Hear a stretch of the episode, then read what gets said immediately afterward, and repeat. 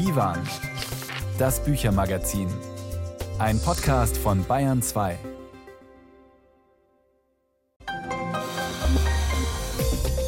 Bayern 2, die zwei vor Ort.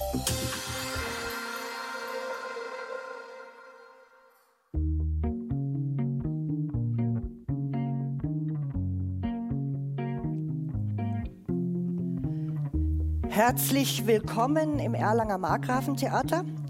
Herzlich willkommen zum 43. Erlanger Poetenfest. Herzlich willkommen zur Bayern 2 Nacht der Poesie. Herzlich willkommen natürlich dem Publikum in diesem Jahr wieder hier in diesem schönen Theater. Willkommen auch den Hörerinnen und Hörern von Bayern 2, die wieder live dabei sein können. Natürlich freue ich mich auf meine Gäste, die hier um mich herum versammelt sind. Alle bis auf Elena, die gerade schon musikalisch zu hören war und die uns mit ihrer Musik durch den Abend begleiten wird. Ich freue mich, dass sie da ist. Hallo Elena, auch von der Seite.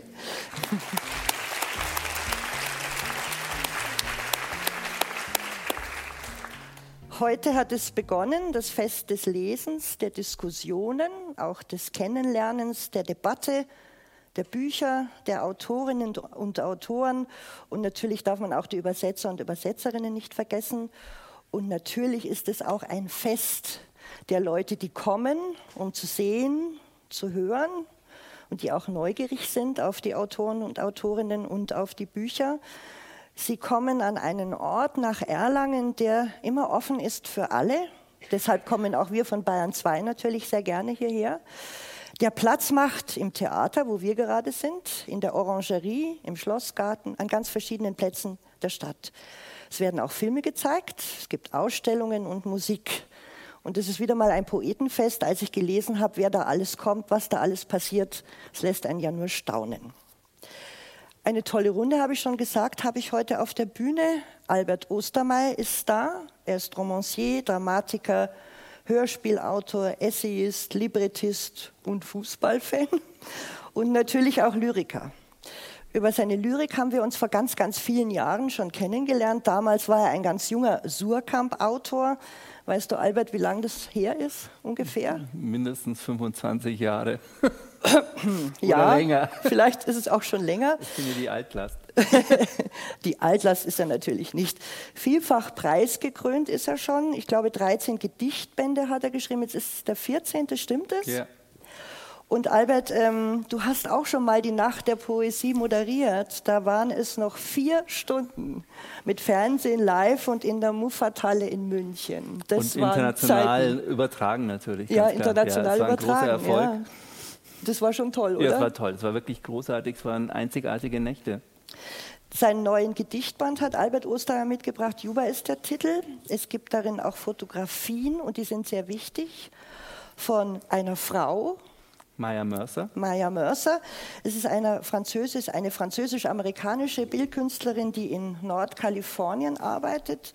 Und Albert Ostermeier wird auch aus diesem heutigen neuen Gedichtband vorlesen. Ein Lyrikband ist das, ähm, wo ich das Gefühl habe, dass der eigentlich eine Geschichte beschreibt oder erschreibt. Ist das richtig?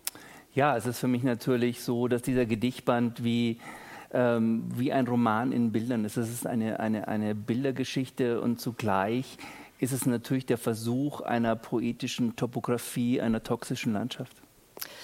Dima Albita Galaschi ist da. Hallo, schön, dass sie bei uns ist. Hallo. Das erste Mal ist sie auf einer so großen Theaterbühne, oder? Bisschen aufgeregt? Auf Deutsch. Ja. Bisschen aufgeregt? Ja. Aber ja, natürlich. ist doch schön hier, oder? Das ist ja, ein ganz tolles Rokoko-Theater, in dem wir hier sein dürfen, mhm. mit ganz viel Publikum, obwohl es ja wirklich wahnsinnig warm ist. Ist doch toll, oder? Ja, natürlich. Ja. Dima Albita Kalaci stammt aus, Damaskur, äh, aus Damaskus und hat auch dort studiert und lebt aber seit zehn Jahren schon in Berlin. Mhm.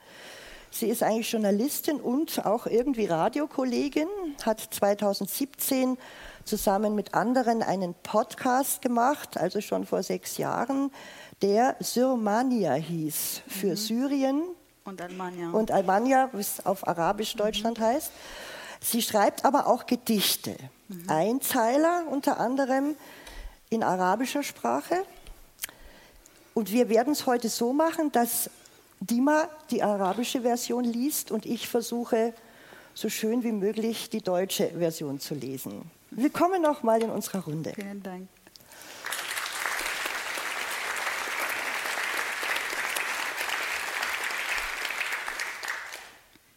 Er polarisiert und will es wahrscheinlich auch. Der Kurator, Streitschriften, Streitschriftenverfasser, Autor und Aktivist Max Czolek. Wir sind sehr froh, dass er da ist, weil es gab ein paar Bahnprobleme heute mal wieder, aber das kennen wir ja alle wahrscheinlich schon. Desintegriert euch, Versöhnungstheater, das sind schon Titel, in denen der Widerstand und die Kritik drin ist. Max hat im Juli eine Gesprächsreihe im Haus der Kulturen der Welt gestartet. Stimmt das? Ja, Richtig korrekt. so? Und äh, du arbeitest dort an einer pluralen Erinnerungskultur. Genau, also die Gesprächsreihe im Haus der Kulturen und der Welt, wo es ja eine neue Intendanz gibt von Bonaventure, ähm, die hat verschiedene Seasons, so ein bisschen wie so eine, wie so eine Lieblingsserie. Und die erste Season heißt Versöhnungstheater und handelt von Erinnerungskultur. Und nächstes Jahr gibt es die zweite Season und ich kann auch nicht sagen, was da passiert, aber es wird was anderes sein als Erinnerungskultur. Max ist auf jeden Fall immer viel unterwegs und er ist ein Unruhestifter, einer, der sich für eine andere Art von Geschichtsschreibung einsetzt, für eine neue, gleichberechtigtere Teilhabe aller in unserer Gesellschaft. Unlängst hat er ziemlich starke Kritik am Lyrikbetrieb geübt. Er hat aber für uns trotzdem neue, noch unveröffentlichte Gedichte mitgebracht, denn du bist ja auch Lyriker, Max. Ich bin, also ich komme aus der Lyrik mit der, mit der, auch mit den Essays, die ich mache. Ich glaube, würden die Leute mehr Lyrik lesen, würden sie besser verstehen, nicht nur, was sozusagen vielleicht die Textur der Gegenwart ausmacht, sondern auch äh, bestimmte Aspekte der Arbeit, die Menschen, die unter anderem LyrikerInnen sind, so anstellen. Deswegen ein Plädoyer dafür, mehr Lyrik zu lesen. Lyrik und die Lyrikpraxis ist ja nicht der Lyrikbetrieb. Und einer meiner Kernpunkte der Kritik, die übrigens innerhalb des, der Lyrikpraktiker sozusagen nicht besonders avantgardistisch war, ist, dass der Betrieb immer weniger mit dem zu tun hat, was die Lyrikpraxis in der Gegenwart ausmacht. Da muss ich uns jetzt mal ein bisschen loben. Wir machen immerhin in Bayern 2 noch die Nacht der Poesie und wir versuchen auch immer wieder in unseren Büchersendungen auf die Lyrik Einfluss zu nehmen und sie auch in unserem Programm abzubilden natürlich. Die vierte in der Runde der Lyriker und Lyrikerinnen heute Abend ist Lütfie Güssel. Sie stammt aus Duisburg, ist also ein Ruhrpott-Mädel, ist zweisprachig aufgewachsen und lebt auch noch im Ruhrpott. Go Güssel Publishing ist ihr Label. Hat sie auch auf ihrem T-Shirt, glaube ich, habe ich vorher entdeckt, unter dem ihre Gedichte erscheinen. Inglorious Poets, das ist auch noch so ein Stichwort, auf das ich gestoßen bin. Denn, äh, Lütfier, Sie sind ja nicht zum ersten Mal auf Max Czolek hier getroffen. Bei einer gemeinsamen Veranstaltung im letzten Jahr hat der Max gesagt, ungefähr, wir treffen uns zweimal im Jahr. Das letzte Mal kam die Moderatorin zu spät und unser Treffen war bis dahin gut, bis die Moderatorin da war. Also hoffentlich passiert das jetzt heute nicht, Frau Güsell, ich habe schon ein bisschen Angst. Die Angst ist berechtigt. Auch das noch. Nein, ich muss mich doch nicht fürchten. Nein, nein. Sie haben uns auch Gedichte mitgebracht, die Sie nachher lesen werden. Und ich bin schon ganz gespannt, weil ich hatte so beim Lesen Ihrer Gedichte immer so das Gefühl, es hat so was Hinterkünftiges manchmal, so was Reingeworfenes, so was Spitzes auch und so was von großem Humor. Das stimmt alles. Und die sind sehr klug. Und Sie sind auch noch sehr klug. Albert, du hast ein Gedichtband dabei, Juba heißt der, und da geht es um Kalifornien. Du hast erzählt, dass du sehr viel mit den äh, Bildern zusammen, mit den Bildern, die du da gehabt hast, zusammengearbeitet oder mit der Bildermacherin, mit der Fotografin. Was hat dich denn an diesem Landstrich in Kalifornien interessiert, über den du diesen Gedichtband geschrieben hast? Na, ich denke, Juba. was, äh, was wirklich das ähm, Verstörende ist an, an, diesem Landstich ist, dass wir ja alle mit Kalifornien eigentlich, so wie wir assoziiert wurden und äh, aufgewachsen sind, immer das Paradies verbinden und immer denken, dass es sind diese Paradiese sind Zustände. Wir denken an die Strände, wir denken an Beach die Surfer, ja. an Hollywood und alles. Und Kalifornien und in Nordkalifornien ist aber auch dieser Strich, der wie eine danteske Landschaft ist, wie ein Purgatorium, dort wo Opioidkrise ist, wo die Crystal Meth abhängen, die Crystal Meth Kirchen, wo es White Trash gibt und wo hier wirklich eine, äh, eine Gegend ist, die, die mehr als toxisch ist. Die fängt an, dass sie damals die indigene Bevölkerung wirklich abgeschlachtet wurde und dann äh, wurde diese, diese Gegend kolonisiert, sie wurde, sie wurde verseucht in jeder Hinsicht, natürlich auch in der Natur. Es wurden äh, Bunker gemacht, da ist das Militär, die Einheimischen wurden wirklich äh, ähm, werden immer noch, es gibt dort immer noch den schlimmsten Rassismus, es gibt dort den Ku Klux Klan, es gibt dort Szenen, die wir uns alle nicht vorstellen wollen, aber die alltäglich sind. Und in, in, dieser, in dieser Gegend, die nicht erzählt ist, äh, hat Maya Mercer, die ganz großartige Fotografin, wirklich mit den, äh, mit den, den Jugendlichen vor Ort gelebt und Sie hat äh, dort äh, Fotografien gemacht, die mich zutiefst berührt und verstört haben und weil sie natürlich auch mit ihr Leben dort riskiert hat, dort, weil das ist natürlich alles nicht so einfach, dass du einfach hingehst und sagst, darf ich mal ein Foto machen, sondern sie hat mit den Jugendlichen dort äh, ja, alles geteilt und, und hat sich dem auch ausgesetzt, hat dort Vertrauen geschaffen und diese Bilder, als ich die gesehen habe, haben sofort mir sehr, sehr viel erzählt und ähm, wir haben dort einfach äh, wirklich eine künstlerische, gemeinschaftliche Arbeit begonnen. Ja, ich wollte gerade sagen, wie kommt es dann, dass du das in Lyrik verwandelst, in Poesie? Das ist so ergeben, wir haben viele Berührungspunkte. Das eine ist ihre Mutter, die eine der großartigsten deutsch-französischen Schauspielerinnen sind, die eine Hauptrolle im Stück von mir spielen wird. Ihr Vater äh, war David Mercer, der einer der, der größten britischen Dramatiker sind. Und sie hat schon immer diese Sehnsucht gehabt, äh, aus dieser Geschichte heraus, aus, dass, dass zu ihren Bildern eigentlich Texte gehören und dass zu ihren Bildern Poesie gehört. Und äh, ich habe ihr Bild gesehen und habe ja danach, äh, nachdem ich das erste Bild gesehen habe, das mich so fasziniert, dass ich sofort ein Gedicht schreiben musste. So geht es mir bei großen Kunst, dass mein einziger Reflex darauf zu reagieren und das zu verarbeiten Poesie ist. Und so habe ich diesen ersten Text geschrieben, der sie sehr begeistert hat. Und so hat sie gesagt, das wäre ihr Traum, dass wir äh, da zusammenarbeiten und dieses Buch machen. Und so ist es einfach entstanden. Man muss natürlich sagen, dass dieser Gedichtband den Lesenden auch schon einiges abverlangt, weil es ist keine einfache Geschichte. Nein, es ist, äh, es ist wirklich eine Zumutung, aber diese Wirklichkeit, von, von, von der dieser Gedichtband erzählt, ist mehr als eine Zumutung. Es ist auch so, dass alle Geschichten, die dort äh, passiert sind, wahre Geschichten sind, die dokumentiert sind. Es gab Gespräche. Und ähm, es ist ja auch von, von denen, die gez äh, den Gezeichneten, die auch dort gezeichnet werden, diese Sehnsucht da gewesen, dass es formuliert wird. Und äh, ich habe dann für mich gemerkt, wenn ich mich dem stelle, wenn ich den Bilder und diesen Geschichten stelle und diesen Gesprächen, dann äh, kann ich nur in dem Sinn so radikal sein, äh, wie es nur geht, weil es gibt dort nichts zu beschönigen, weil alles beschönigen wäre in dem Sinne eine Lüge. Und es gibt diese Wirklichkeit, es gibt diese Geschichten, es gibt diese Zustände. Und ähm, ich würde es für völlig falsch machen, wenn man hier irgendetwas in dem Sinn äh, äh, harmloser macht, als es ist. Und deswegen ist es natürlich nichts Einfaches. Es ist äh, selbst für mich beim Lesen, selbst für mich in dieser, in, in dieser Dichte in vielem schwer erträglich, aber es soll auch schwer erträglich sein. Wenn nur so gibt es einen Moment von Veränderung. Dann bitte ich jetzt Albert Ostermeier an das Lesepult und er wird uns etwas aus seinem Gedichtband Juba vorlesen.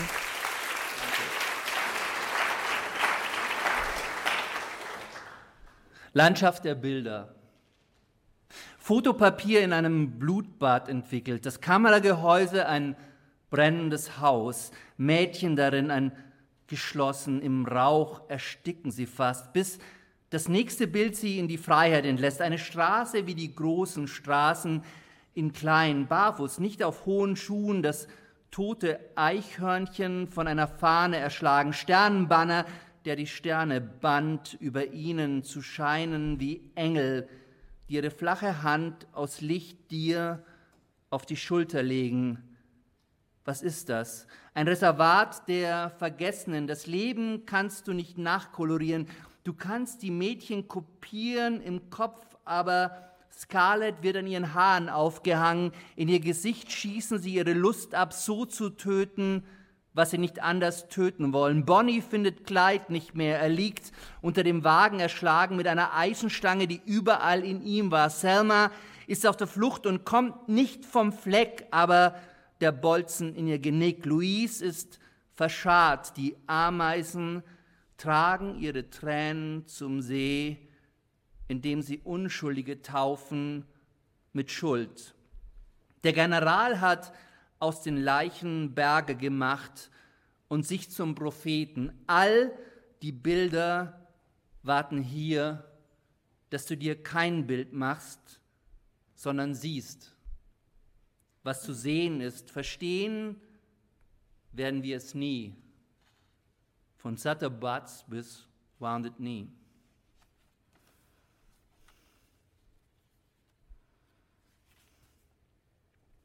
Das Wasser steigt. Unsere Lachse leichen nicht mehr, sie schwimmen gegen Wände wie Tiere im Käfig. Sind sie gefangen im Fluss durch Mauern, die alles Fließen stauen, die Hitze in den Fischen, bis sie platzen und nicht in den Tatzen der Bären, nicht durchbohrt von Pfeilen, sie hängen an keinen Angeln wie die Menschen an Nadeln, und Flaschen, die wie sie gegen Mauern rennen, sich die Köpfe blutig schlagen, bis sie andere Köpfe blutig schlagen werden. Wer in dieses Land geboren wurde, lebt, wie es stirbt. Wie nichts mehr wird, nur schlimmer wurde, die Würde getreten mit Stiefeln, die Sporen über die Herzen gezogen, die letzten Verstecke in Flammen, die Hoffnung verflogen mit den Vögeln, die weiterzogen, einer Sonne zu, die hier nur untergeht. In einem Wind, der aus der Hölle weht, er dreht nicht mehr, kann sein, dass auch er für immer geht. Danke. Schänder als ich ein Kind war, war ich kein Kind mehr. Ein Kind schlägt Eis, ein Mann schlägt meins. Als ich ein Kind war, hatte ich eine Schaukel, wollte in den Himmel hinaus aus der Hölle der Schenkelhände. Als ich ein Kind war, kam ein Kind, das keins mehr war und sagte, ich bin deins.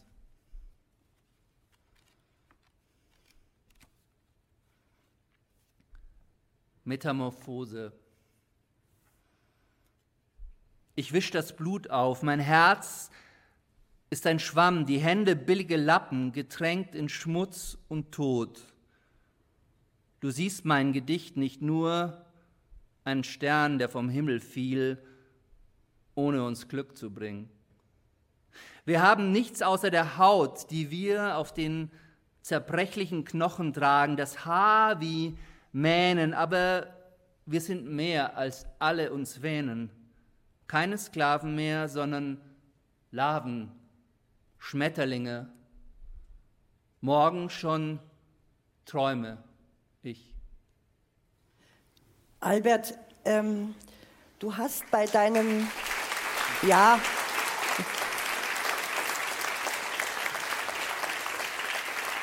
Wir hören gleich noch mal was von Albert Ostermeier.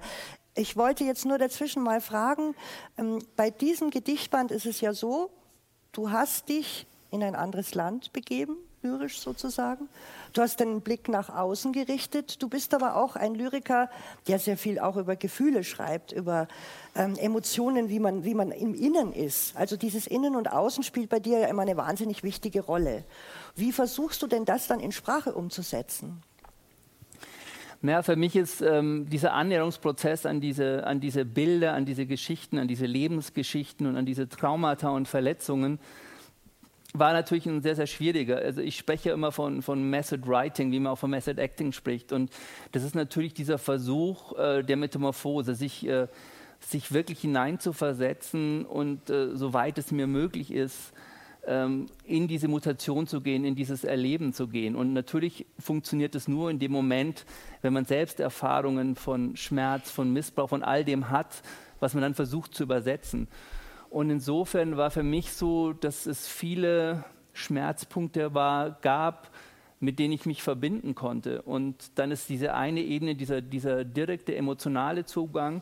Und der andere ist natürlich der Zugang über über dieses äh, lexikalische Wissen oder das, was man hat, was man an Hintergrund Aber man braucht dann hat. wahrscheinlich auch ein bisschen Distanz wieder, oder? Ja, es ist immer dieses Wechselspiel zwischen, äh, dass man alles riskiert im, im, Schreiben und auch in dem, was man sich selbst aussetzt, aber natürlich auch, dass man sich wieder total rausnimmt und sagt, was passiert hier eigentlich und, und, und wie kann ich das beschreiben in aller Verunsicherung. Und das Gedicht hat ja diese einzigartige Möglichkeit, Dinge nebeneinander stehen zu lassen, Widersprüche nebeneinander stehen zu lassen, Dinge nicht aufzulösen wie eine mathematische Gleichung, sondern auch das Unerträgliche wirklich in, in dem Raum zu haben, in dem Sinn das Reflexive mit dem Emotionalen und auch, dass das Gedicht keine Antwort haben kann, sondern die Antwort liegt immer in der, Leser, in der Leserin und im Leser. Und denn nur sie können dieses Gedicht vollenden und sie können es auch nur vollenden, wenn sie es verbinden mit ihrer eigenen Wirklichkeit. Dann würden wir gerne noch ein bisschen was aus deinem Gedichtband hören. Albert Ostermeier. Danke. Heiliges Land. Das Land in Blut getränkt, mit Blut bezahlt, aus Blut geboren. Die Sonne öffnet die Adern, die Flüsse ihr Bett, die Toten Sie liegen unter der Erde, als flögen. Sie, Adler, die kreisen ohne Federn, nur aus Knochen gebleicht von der Bleiche des Todes, bleiben sie unsichtbar, wie die Berge, die nur du siehst, aber sie sehen dich nicht. Aber was geschah und nicht mehr geschehen soll und nicht ungeschehen bleibt, das Töten der Weißen, die Hufe der Pferde, du kannst sie hören, jede Nacht aus jedem Mund der letzte Atem, die Wolken am Morgen, den es nicht mehr gibt, außer in den Erzählungen der Alten, bevor sie verblassten. Wir alle vergaßen das Leben. Du musst es lassen, aber die Liebe nicht. Die Danke. Die Höfe der Schlechter. Herz, Lungen, Leber, Augen, Nieren, Hüften, Schlegel, Hörner, Sehnen, Rücken, Läufe, Hufe, Schädel, Tiere getötet mit Bolzen, erschlagen mit Äxten, zerteilt mit Sägen und Messern, übereinander geworfen, geschichtet, Fleisch zu Fleisch, Futter, fressen und gefressen werden. Wer nicht der Mensch hinter diesen Wänden und am Töten, du siehst nichts, nur die Schwärze der Wolken, die dampfende Hitze, oder ist es die Kälte? Würdest du näher kommen, könntest du sie hören, die Schreie, letzten Atemzüge, das Stöhnen, Seufzen wie von Kindern, das Blöken, das Rufen nach Hilfe, aber es gibt keine Erlösung. Der Schlamm vor den Schlachthäusern wird von Tag zu Tag tiefer, kein Regen wird die Dächer reinwaschen, die Seelen, die Nacht kam vor ihrer Zeit und ging nicht mehr, sie bleibt.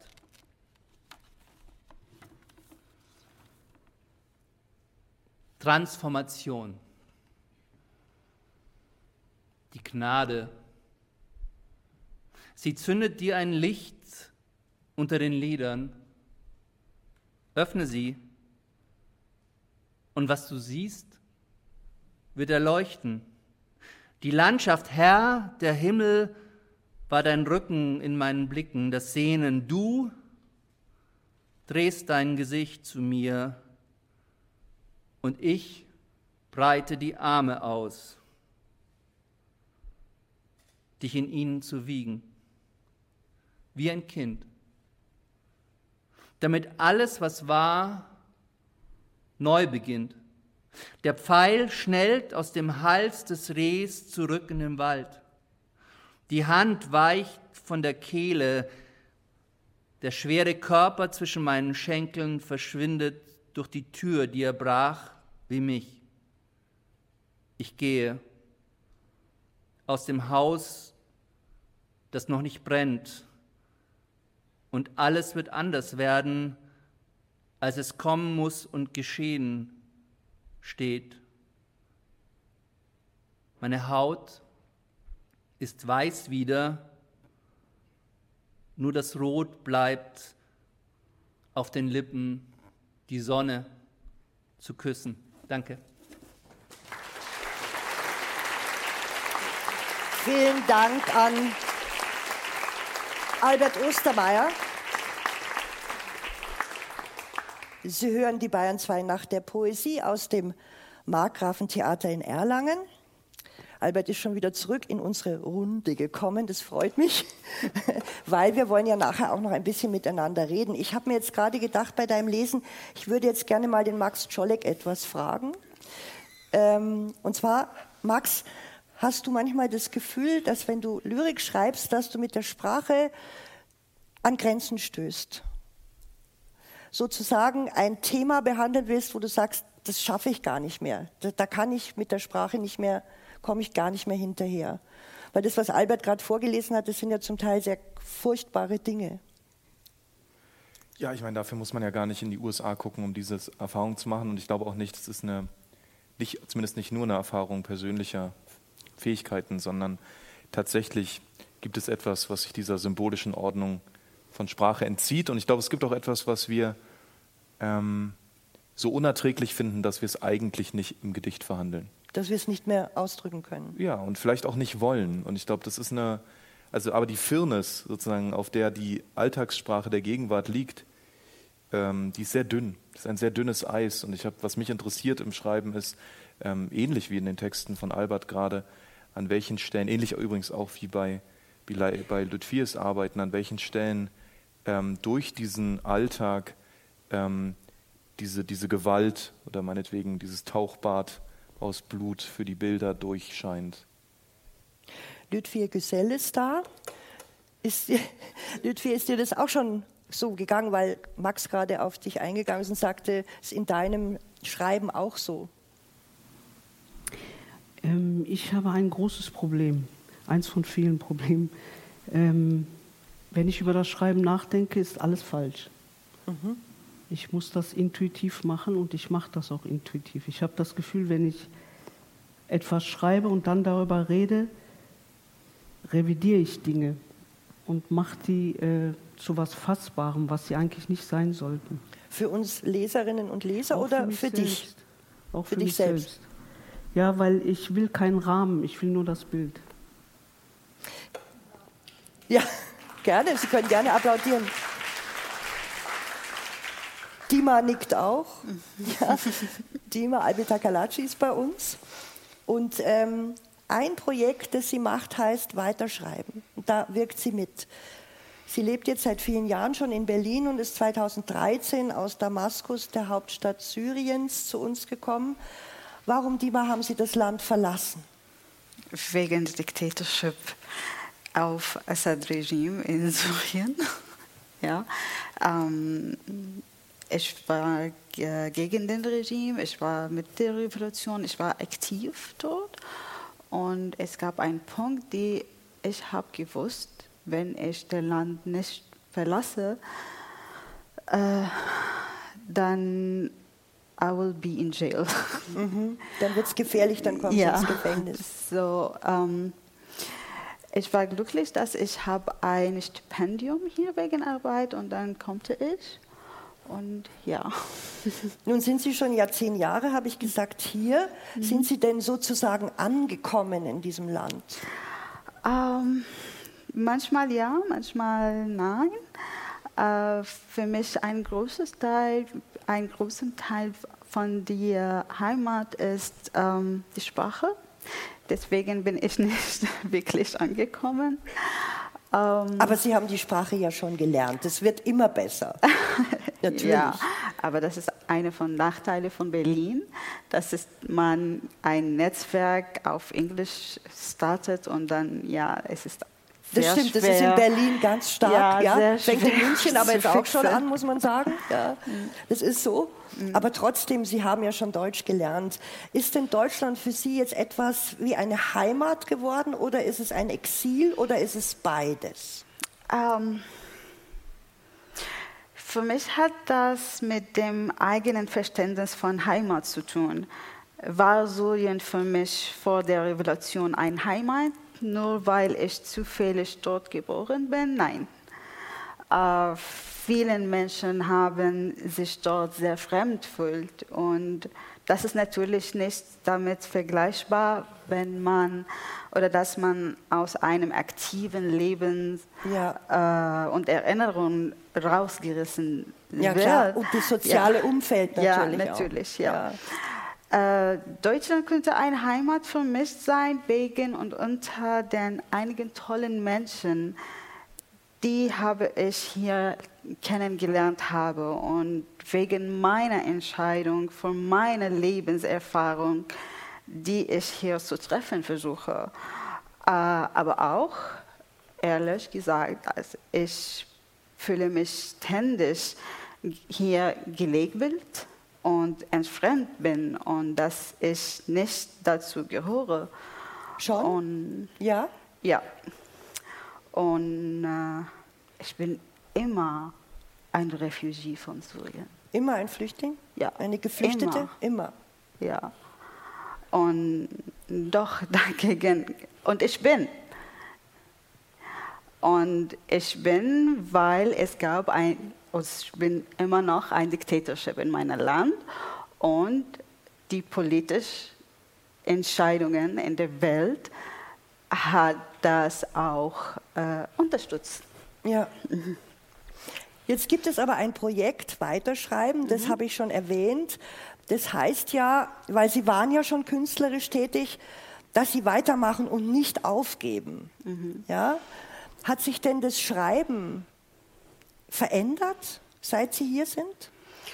Um, ähm, ja, natürlich. Um, ähm, Weiterschreiben ist ein Projekt von Wir machen das. Ja. Wo arbeite ich und ja, natürlich. Um, ähm, mein Schreiben hat sehr beeinflusst mit dem Umfeld. Um, und die drei Sprachen, Arabisch, Englisch und Deutsch, in denen ich mich bewege, denke, spreche und äh, schreibe, haben die Art und Weise, wie ich meine Ausdrücke und schreibe, stark beeinflusst. Ähm, ich habe das Gefühl manchmal, dass ich hier kann mehr spielen und in der arabischen Sprache. Ja, spielen? auch in Aha. Arabisch. Ja. Und im Englischen auch. Ja. Mhm. Ähm, Jetzt haben Sie uns ja auch Gedichte mitgebracht. Ja. Ja. ja. Die jetzt in Ihrer Vater- oder Muttersprache, wie man will, verfasst sind. Sie werden es jetzt im Original lesen. Mhm. Wir hören dann den Klang und die Melodie und den Rhythmus der arabischen Sprache. Und ich werde mich jetzt bemühen, mhm. das angemessen im Deutschen vorzutragen. Übersetzt haben übrigens die Gedichte Kerstin Wilsch und Leila Jamar und sie selbst. Mhm. Und jetzt versuchen wir das mal zusammen, ob ja. wir das hinkriegen. Ja. ja.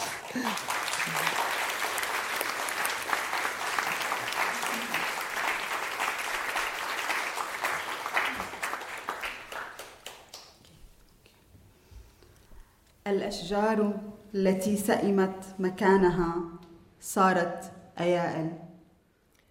Die Bäume, die ihres Standortes überdrüssig geworden sind, verwandeln sich in Hirsche. حزينة كمطر لا ينهمر. Traurig wie Regen, der nicht fällt. رأسي جذور الأشجار قدماي الخفة. Mein Kopf ist die Wurzel der Bäume.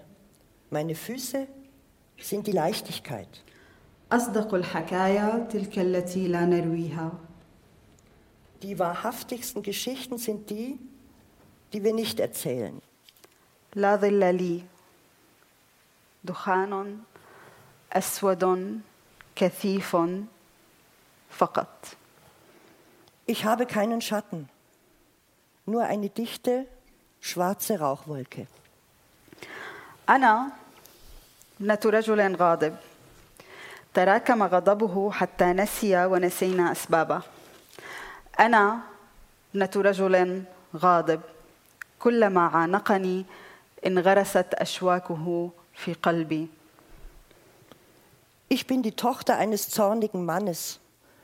Sein Zorn sammelte sich an, bis er und wir die Gründe dafür vergaßen. Ich bin die Tochter eines zornigen Mannes. Immer wenn er mich in die Arme schloss, senkten sich seine Stacheln in mein Herz. نلتقي فيحدث اليقين Wir begegnen uns und die Gewissheit tritt ein. أنت دخان الذي أنفثه بعيدا فيملأ الغرفة Du bist der Rauch, den ich wegblase, damit er das Zimmer füllt. وهكذا صار حبنا يخاف من حبنا فهجرناه ولم يهجرنا So kam es, dass sich unsere Liebe vor unserer Liebe fürchtete. Wir verließen sie, doch sie verließ uns nicht. اقتباسات من نص طويل لم يكتب بعد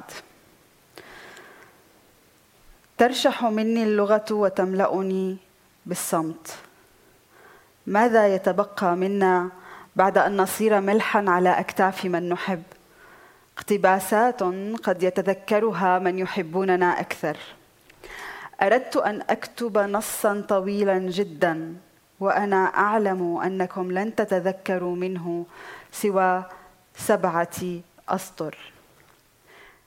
تلتفت إلي فيصير قلبي رملا وأخبو حبة حبه كساعة رملية. إلى أن تلتفت لي إلى أن تلتفت مرة أخرى وأمتلئ بك من جديد. مثل إله أجوف. امتلك تسعة وتسعين اسما للحزن والوحدة. اسمك يا حبيبي كان أولها.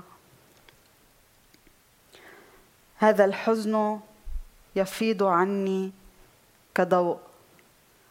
مهما كان خافتا إلا أنه كالضوء يفيض. Die Sprache entrinnt mir, erfüllt mich mit Schweigen. Was bleibt von uns, wenn wir zu Salz an der Schulter einer geliebten Person geworden sind? Zitate, an die sich nur jene erinnern, die noch mehr liebten. Ich will einen langen Text schreiben, wohlwissend, dass ihr davon nur drei Zitate behalten werdet.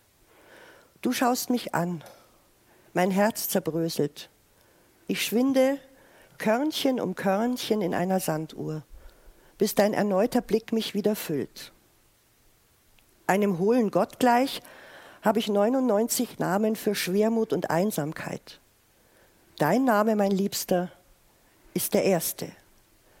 Schwermut strahlt aus mir, so leise sie auch sein mag, lichtförmig.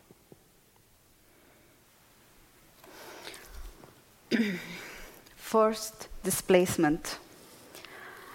Ähm, dieser Text ist an einen Freund gerichtet, der eine andere Art von Forced Displacement unternommen hat. Selbstmord. كنت تستند إلى الحائط وتثرثر أشياء لا أذكرها وقعت الكثير من الكلمات بين ضحكتك الزائغة وابتسامة النزقه نعرات الراقصين الموسيقى المزدحمة الأضواء الحادة واكتظاظ الهواء بكل ذلك. وكنت كلما حركت يدك دارت الشمس على كتفك دورة كاملة. بينما كنت تحاول أن تغطي ما تحت الكلام بالكلام لم أصغي. كنت أفكر كيف أننا احتلنا على الدكتاتوريات والاعتقالات الرصاص والحروب والحدود الجندر العنصرية الضرائب طوابير الانتظار أرقام القوانين الإقامات عنف الشرطة نذالة المحققين والمخبرين والموظفين وصناديق البريد والاقتراع وحروف اللغات الغريبة. ثم هزمتنا غيوم عكرة. قالوا أنهم عندما فتحوا الباب ذلك اليوم كانت الشمس تتدلى من سقف الغرفة.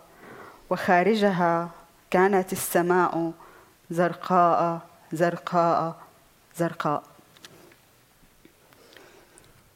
Du lehntest an der Wand und schwatztest von Dingen, an die ich mich nicht erinnere. Es fielen viele Wörter. Zwischen deinem umherschweifenden Lachen und meinem gereizten Lächeln, schubsende, tanzende, dröhnende Musik, gleißendes Licht und die vollgepackte Luft. Immer wenn du deine Hand bewegtest, vollzog die Sonne auf deiner Schulter eine ganze Umdrehung. Als du versuchtest, die Bedeutung hinter den Worten mit den anderen Worten zu überdecken, hörte ich nicht zu. Ich überlegte, wie wir Diktaturen, Verhaftungen, Gewehrkugeln, Kriege, Grenzen, Gender, Sexismus, Rassismus, Steuern, Warteschlangen, Paragraphen, Aufenthaltstitel, Polizeigewalt, gemeine Ermittler, Informanten und Amtspersonen, Briefkästen, Wahlurnen und die Buchstaben fremder Sprachen überlisteten. Dann besiegten uns trübe Wolken. Sie sagten, die Sonne habe von der Zimmerdecke herabgehangen, als sie an jenem Tag die Tür öffneten. Und draußen war der Himmel blau, blau, blau. Vielen Dank. Danke.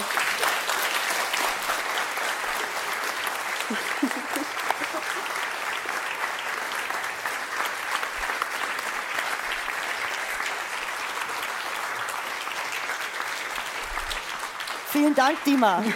Danke Ihnen. Ich freue mich, dass du da bist auf der Bayern 2 Nacht der Poesie vom Erlanger Poetenfest und live und wie immer mit einem wahnsinnig tollen Publikum, einem aufmerksamen Publikum im Markgrafentheater. Und jetzt Musik von LNA aus Nürnberg. Eine junge Musikkünstlerin ist sie, eine, die schon ordentlich Furore gemacht hat. Sie wird uns Songs aus ihrem Album Soft Trigger spielen, das im letzten Jahr erschienen ist. Alle ihre Songs hat sie selbst komponiert und mit verschiedenen Frauen zusammen produziert. You Sat There ist der Titel des Songs, den sie uns jetzt gleich spielt. Darin geht es darum, dass viele Frauen, Flinterpersonen, sich nach Übergriffen durch Männer nicht trauen, zur Polizei zu gehen oder es überhaupt nicht anzeigen aus Angst, dass ihnen nicht geglaubt wird. Und wer, jeder, der nicht weiß, was Flinter bedeutet, das sind Lesben, intergeschlechtliche, nicht-binäre Trans- und Genderpersonen. Und jetzt Elena mit ihrem Song. You Sat There.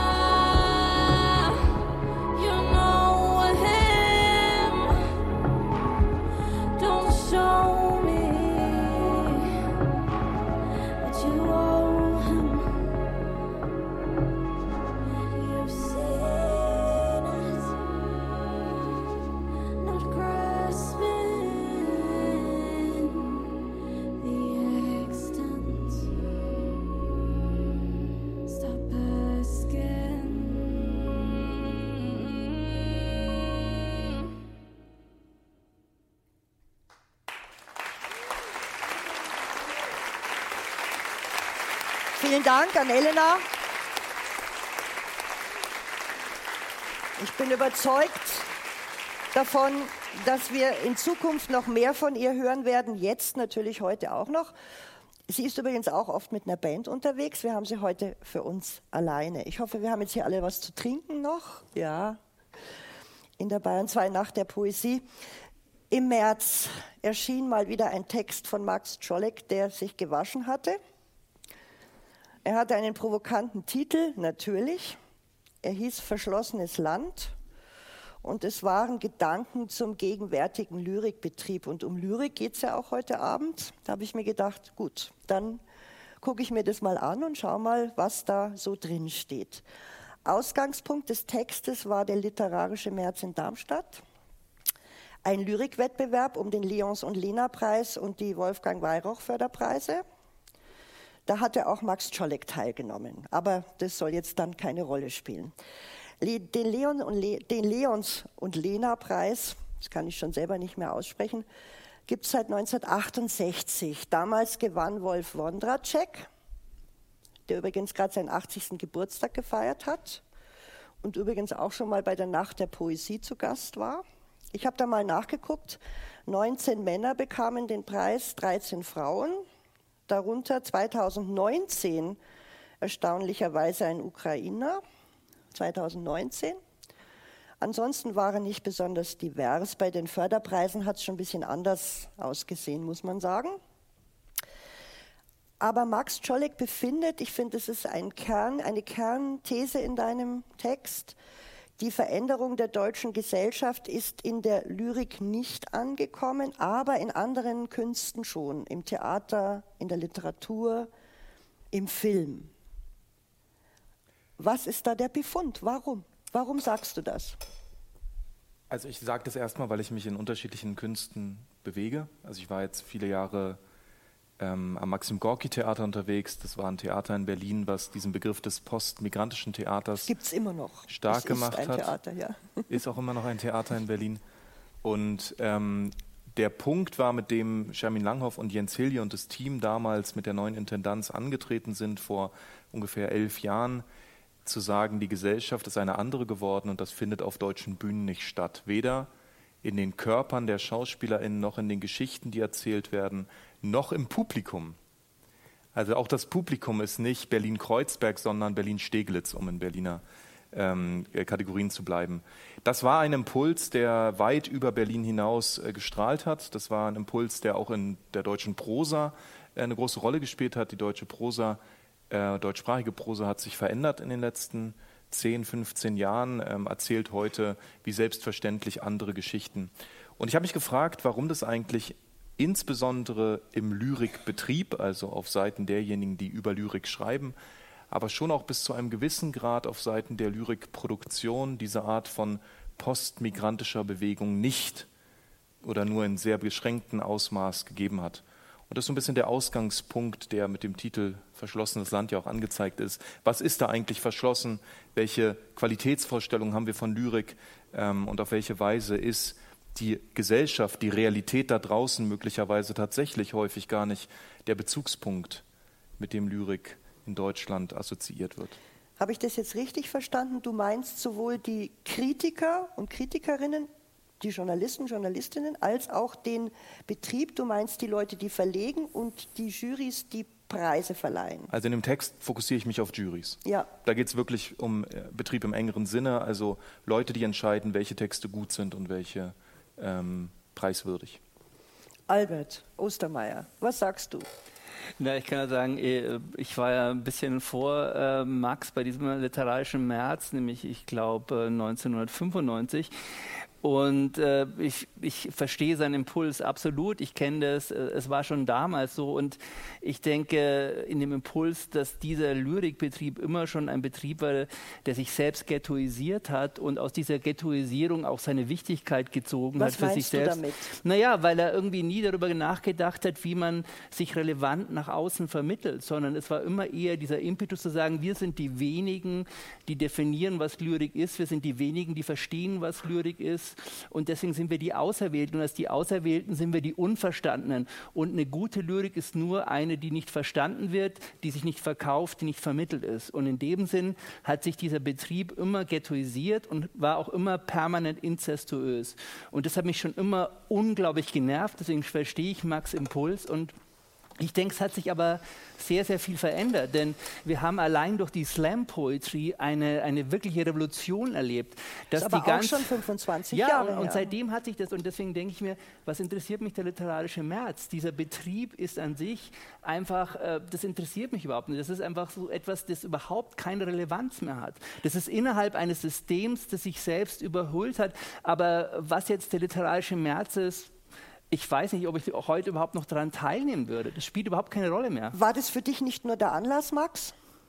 Ja, natürlich, das war der Anlass. Und wie gesagt, ich habe etwas ausgedrückt, was in meinem Umfeld derjenigen, die Lyrik schreiben, zu dem ja auch Lüt 4 gehört, ähm, äh, eine banale Feststellung ist. Also, dass sozusagen der Betrieb ähm, mit der Praxis von Lyrik nicht mehr viel zu tun hat und dass wir ja auch in den Zeitungen beobachten können, wie Lyrikkritik eigentlich kaum noch stattfindet.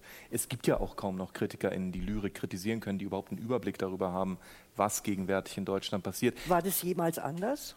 Naja, das war schon eine andere Breite gehabt, aber, aber, ich, aber auch das denke ich so, ähm, ich finde es immer, ähm, Brauchen wir das System, damit wir das System kritisieren können? Oder, oder ich denke, wir müssen uns immer, und das ist vielleicht auch der große Fehler meiner Generation, dass wir uns nie aus diesem System befreit haben, dass wir immer nach der Anerkennung, außer durch das System, durch die staatliche Förderung, durch die staatlichen Preise, weil wir denken, wir brauchen diese Anerkennung, damit du hier diesen Ritterschlag oder was auch sonst bekommst. Aber das Tolle und das einzige Faszinierende ist, dass sich die Lyrik ja viel weiterentwickelt hat, dass sie stattfindet in Clubs, in verschiedenen Formen, in Rap, sich viel weiter verbreitet, dass sie natürlich all das widerspiegelt. Und die Lyrik viel mehr in der, in der was, was heute geschrieben wird, als unsere Gesellschaft, nämlich unsere heutige Gesellschaft mit dem ganzen auch migrantischen Hintergrund, spiegelt sich nicht in den Parlamenten wider, spiegelt sich kaum in den Parteien wider und in der Lyrik natürlich in diesem, in diesem inzestösen Betrieb noch viel weniger, aber zumindest, und das ist meine Hoffnung, in, in, in, den Autorinnen und Autoren, die diese Lyrik schreiben, und die schreiben tolle Lyrik und sie finden nur andere Wege. Und ich glaube, wir müssen uns endlich befreien, dass wir denken, wir brauchen jetzt nicht irgendwie, äh, wir müssen nicht in, in, in der FAZ äh, vorkommen, damit wir dann als Lyrikerin oder Lyriker akzeptiert sind. Max? Soll ich dazu ja, was sagen? Also möchtest, ich würde sagen, Lütfiel, sag du doch mal was. Kann auch meine, was du machst sagen. ja die Praxis, die. Natürlich. Ich bin froh, dass man mich nicht denken hört. doch, das wäre spannend. Das ist doch gut. Nee, ich, mir geht einfach auf den Sack, dass grundsätzlich immer gesagt wird, dass der Roman die Königsdisziplin sei. So Lyrikband, wann kommt der Roman?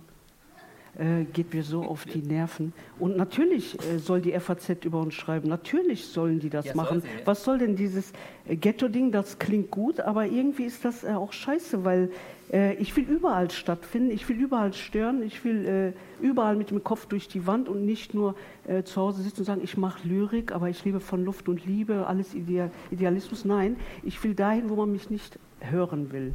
Ja, genau, das ist ja total richtig. Aber Absolut. ich sage aber, du, aber so wie ich jetzt diese, diese Lyriklandschaft erlebt habe, ist ja genau, dass diese Vermittlung nach außen, dieses Stören überhaupt nicht gefragt war, sondern es ist ja eher so, als ob es, als ob es eine Geheimbündelei sei. Und so was war viel. Und deswegen auch, was Max schreibt, deswegen schreiben viele auch lieber über Hecken als über soziale Probleme.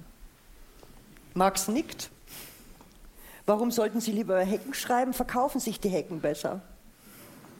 Ich glaube, das ist wirklich abhängig von ähm, einerseits von Moden und andererseits von so einer ganz bestimmten Vorstellung davon, was Lyrik im Verhältnis zu der Realität und Gesellschaft, in der wir leben, leisten soll. Es gibt eine sehr, sehr traditionelle, auch romantische Vorstellung davon, dass Lyrik unser Gefühl erhöht, dass es eigentlich etwas ist, was mit, was mit Gesellschaft nichts zu tun hat, sondern uns intensiver, tiefer fühlen lässt, ähm, eine Art Meta-Ebene, das hat schon Fritz J. Radatz abgeräumt mit seinem Text. Wir werden weiter dichten, wenn alles um uns in Scherben fällt, wo er danach gefragt hat, wie kann es eigentlich sein, dass deutschsprachige Lyriker in, in der Weimarer Republik, in der Nazizeit und in den 50er Jahren genau gleich geschrieben haben und die Umgebungsvariable Gesellschaft und Realität offensichtlich keinen Einfluss auf ihre Poetiken hatte.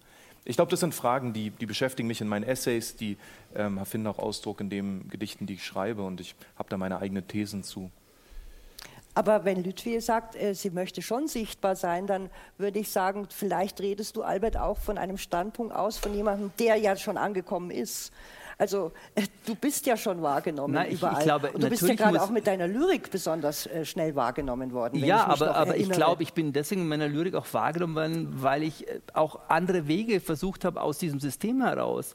Weil ich nicht bei Kerzenlicht äh, irgendwie äh, äh, Gedichte gesäuselt habe, sondern weil ich in Clubs gegangen bin, weil ich mit Musikern, mit DJs, mit Musikerinnen zusammengearbeitet habe und immer von vornherein auch mit meinen Lyrikfestivals, die ich organisiert habe, versucht habe, andere Wege, weil ich das nicht akzeptieren wollte, dass anscheinend Lyrik etwas nur Elitäres ist, was nur die wenigen verstehen, sondern Lyrik ist genauso Pop. Lyrik kann jeder verstehen. Lyrik ist die zeitgemäßigste, die Gegenwartsform schlechthin. Sie, ist, sie kann kurz komprimiert sein, sie kann wieder, ist das Modernste, weil sie kann Gegensätze nebeneinander stehen lassen. Und deswegen ist Lyrik toll. Und ich habe immer dafür gekämpft, dass Lyrik wahrgenommen wird, dass sie störend ist, dass sie da ist, dass sie präsent ist, in der Stadt, in der Musik, im Radio, überall. Und nicht, dass sie nur irgendwie mit, mit, äh, mit Türstehern versehen ist, sondern Lyrik muss offen sein, zugänglich sein. Und sie muss befreit werden von all diesen besserwischerischen, elitären, sonst wie Dünkel. Ja, aber vor allen Dingen. Das stimmt. Nicht viel. Das stimmt wirklich. Aber vor allen Dingen soll sie auch satt machen dürfen. Ja. Das wollte ich gerade sagen. Ja, ja. was machst du, was machst du tagsüber, ist die Frage, oder? Nee, ich will, äh, ich arbeite als, ich sage nicht, also ich sage ungern, ich bin Dichterin, sondern ich schreibe und ich finde es normal, es sollte normal sein, dass ich davon lebe. Und deswegen habe ich keine Lust zu sagen, okay, die machen das System, ich will das System mit verändern. Und das kann ich nur, wenn ich das System sehe und wenn die mich sehen. Und deswegen mache ich Randale. Poetische Randale. Das ist doch gut. Aber man muss natürlich auch sagen, dass die Lyrik da so in, in zwei, also so zwei Seiten hat. Die eine ist halt, dass natürlich Verlage nicht besonders großes Interesse daran haben, Lyrik zu verlegen, weil die bringt ja nicht wahnsinnig viel Geld. Da kann man nicht groß Gewinn machen. Also wir haben uns ja schon mal unterhalten vor ein paar Monaten, Albert. Uns sind so viele Leute, die von Lyrik leben, gar nicht eingefallen in Deutschland. Ja, aber es ist ja, es ist ja so, als ob sich das so eine self-fulfilling prophecy ist, weil ähm, mal ganz ehrlich, äh, wie soll denn äh, Lyrik äh, populär werden? Wir haben in England oder so ganz andere Beispiele. Aber wenn die Verlage keine Lyrik mehr publizieren oder nur Kleinstverlage, wenn sie Es ist aber so, es ja, wird nicht mehr viel so, es Lyrik wird produziert, ja. Eine große äh, Münchner Buchhandlung war früher zwei Meter Lyrik, jetzt sind es Geschenkbände und es sind noch fünf Gedichtbände dabei. Aber wenn die Verlage, es ist eine Entscheidung, wenn du nicht diese Entscheidung triffst oder die Förderung, oder wir haben darum gekämpft, dass es nicht nur, dass es nicht nur den Literaturfonds gibt, sondern auch einen Lyrikfonds gibt, weil Lyrik ist natürlich mit das Gefährdetste. Wir müssen was dafür tun, aber auch es ist eine Entscheidung. Früher haben die Verlage eine Mischkalkulation gehabt und haben gesagt, wir machen die Bestseller dafür, dass wir dann noch Lyrik machen können. Und das äh, gehört es zu der, zu der Identität der Verlage. Und ich glaube, natürlich Übrigens kann hat Lyrik es der Surkamp Verlag genau, stark na- gemacht, Natürlich, ja. aber deswegen bin ich ja irgendwie sehr, sehr dankbar, dass es, dass es Surkamp noch macht. Aber ich glaube, natürlich kann Lyrik sich auch verkaufen und kann Lyrik auch existieren, aber man muss natürlich auch in Lyrik investieren.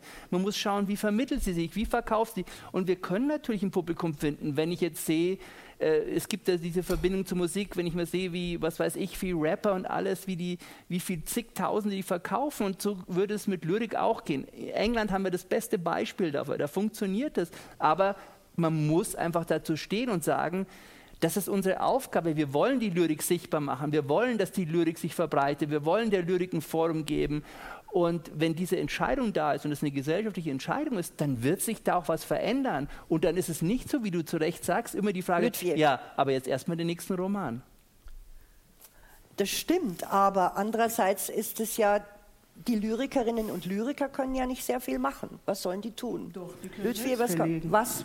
Ja, da kommen wir noch Yes. dazu. Die können selbst verlegen, das stimmt. Das machst du ja auch, Ludwig. Ja. Genau, das können sie machen. Ich will ja nicht nur reden, ich will ja auch handeln, sonst ist es peinlich. Und ich glaube, also vielleicht auch noch ein, Max, noch eine, vielleicht eine Fußnote, die aber nicht irrelevant ist, auch angesichts von Diskussionen, die jetzt ähm, um so Dirk Oschmann, der ja auch hier sein wird beim Festival, und die Frage von Ost- und Westdeutschland drehen.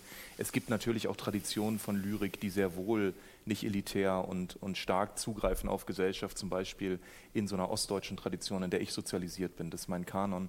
Ähm, das bedeutet, ähm, frei nach, nach dieser Tradition, äh, man lebt ja nicht nur von Prosa allein. ähm, also ich, ich, glaube sozusagen, es gibt durchaus ähm, Geschichten und ich glaube auch, äh, Dima, vielleicht ist es auch, würde mich nochmal interessieren, wie ist denn das, welche Rolle spielt denn Lyrik auch ähm, in Syrien, in einer Krisensituation auch, in der ja ähm, Lyrik, ähnlich wie zum Beispiel jetzt vielleicht, äh, wie ich das kenne aus der Ukraine, ähm, eine sehr akute Funktion hat, sehr, sehr wichtig ist und zwar nicht ja. äh, im Sinne einer Selbstvergewisserung, sondern um zu überleben. Mhm. Ähm, Dima. Ähm, nach der Revolution äh, es gab ein Movement in der äh, arabischen oder syrische äh, Literatur und äh, auch die ähm, Poesie und äh, in arabischen Traditionen, aber auch in Syrien. Äh, Poesie ist sehr wichtig, mhm. viel mehr als Romane.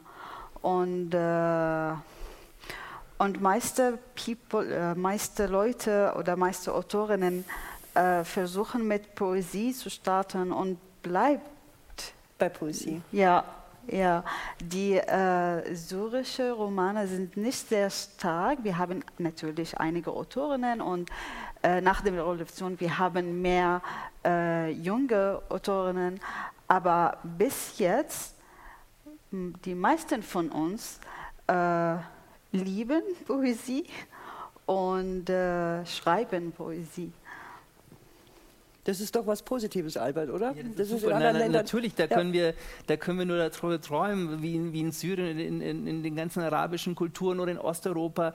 Äh, in, in, in, Polen ist es so, dass sie, dass sie an Allerheiligen, an den, zu den Gräbern der Dichter und Dichterinnen gehen und dort Wodka trinken und äh, die Poesie ja, das feiern. Das muss man nicht unbedingt, das aber... Doch, okay. Nein, aber, aber gerade die, oder aus der Ukraine, wie Serbien und sowas, da hat die Poesie eine unglaubliche politische Kraft und sie ist ist ja das, du, du, du merkst ja die Gedichte, die Gedichte sind in einem und die können, die können wirklich was verändern. Wenn du was mitnimmst und das zeigt die Geschichte, viele Inhaftierte nehmen die Gedichte mit oder Gedichte, hat, Gedichte haben so eine politische Sprengkraft und, und das, das wollen wir gar nicht mehr sehen. Wir sind so durch, tot kommerzialisiert, aber deswegen äh, hat die Poesie noch diese Sprengkraft und wir müssen die erkennen und wir müssen sie überall fördern, wo wir sie fördern können. Lütfier nickt auch. Ja, ich ausnahmsweise. Nicht ausnahmsweise. Jetzt haben wir ein bisschen diskutiert und Max, du hast uns aber auch wirklich Gedichte mitgebracht. Schließlich sind wir bei der Bayern 2 Nacht der Poesie im Markgrafentheater in Erlangen. Deine Gedichte, die du jetzt heute vorträgst, die sind noch unveröffentlicht. Zum, sind, zum, Teil. Zum Teil. Zum Teil. Wir sind ganz gespannt. Ich äh, würde mir allerdings auch so vielleicht ein kurzes Fragegedicht wünschen von denen, die du manchmal so hattest? Also das habe ich nicht, weil ich die nicht ausgedruckt habe. Ähm, die kann ich auch nicht, die kann ich jetzt nicht auswendig, aber ähm, es gibt, ich glaube, es gibt gute Zeilen. Sie können ja mal darauf achten. Es gibt auch, es sind eher ernste Gedichte, aber es sind auch lustige Zeilen dabei. Ja, Vielleicht versteckt. finden wir sie ja. Vielleicht finden Sie sie. Also ähm, dann Max Scholleck.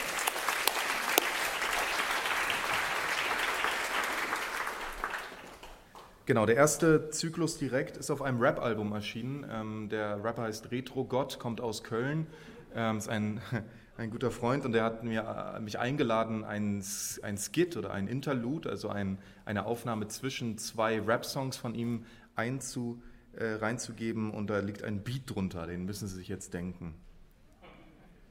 Unsere gemeinsamen Kriege.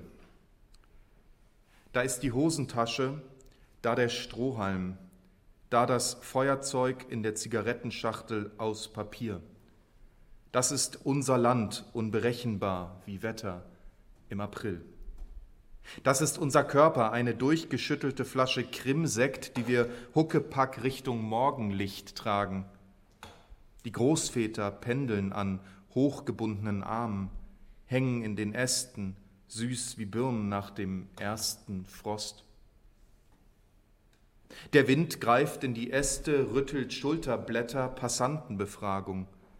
Warum geht das Gedicht durch den Körper und verletzt ihn nicht?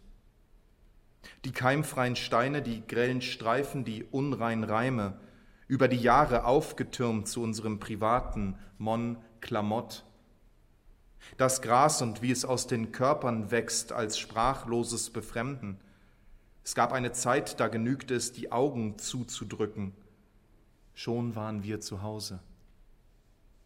Ich hörte eine Geschichte knistern, Himmel applaudieren, Regen flüstern, Pflaster fließen, als würde es schmelzen. Kohleöfen, Aschetonnen, die als Gewehrschuss gegen die Ziegelwand knallten, jedem Hinterhof seine Schrecksekunde Todesstreifen. Ein Ort, der solche Kanonen für uns pflanzte, muss man niederbrennen, hast du gesagt, und die Passanten liefen. Ich glaube, Gedichte müssen Albträume sein, so schrecklich, dass wir von ihnen schweißgebadet erwachen. Dass sie sind wie die Zeiten, in denen wir leben, dass das unweigerlich ist wie die verwüsteten Tränensäcke der Altbauviertel. Du fragst, ob das eine Metapher ist. Ich erwidere, meine Stolpersteine sind von der Gazak. Es stehen drei Buchstaben drauf. Im Volkspark die Figur mit hochgerecktem Schwert hat sich zu früh nach der Zerstörung umgewandt, darum schauen alle starr nach vorn. Dazwischen füttern Menschen Enten, Ranken, Stadtschlösser, Apfelkuchen, warmer Asphalt, das ganze verzichtbare Fundament. Nach der Therapie fühlte ich mich wie ein sanierter Altbau an einer befahrenen Kreuzung. Links die Kriegsbrache, rechts der Potsdamer Platz. Ich wäre gern der Bademeister, der euch beibringt, um das eigene Leben zu schwimmen. Am Grunde der Havel wandern die Trümmer. Denke meine Gedichte als Lunte, die in eure Herzen reicht, eure Ohren als letztes Streichholz in meiner aufgeweichten Packung. Straßenbahnen als Quetschkommoden, quietschende Einschlafmelodien in der Traumordnung der Altbauten einer untergegangenen Stadt.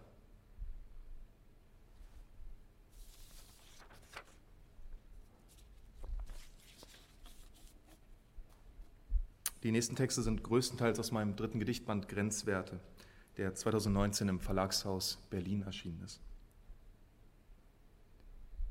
Dies ist kein konfessionelles Gedicht, wie immer wenn jemand seine Kamera auf mich richtet, muss ich lachen, wie wenn andere klatschen, klatsche ich auch, wie ich baue einen Unterstand aus Decken und sage, hier sind wir sicher. Wie ich habe keine Lust mehr, wenn ich dich Jiddisch sprechen höre, eine Kerze anzuzünden. Wie manchmal hoffe ich, du durchschaust meine einfachen Lügen. Wie mein Herz ist eine Synagoge, wird Tag und Nacht bewacht, trotzdem brennt es ab. Wie ein Gedicht, das sagt, bitte gehen Sie weiter. Es gibt hier nichts für Sie zu sehen.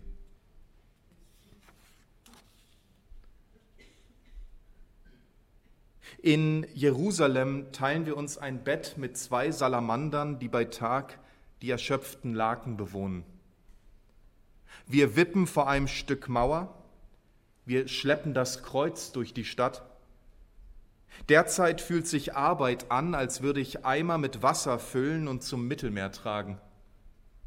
Ein geflügeltes Maultier mit Menschengesicht führt mich heim am Abend.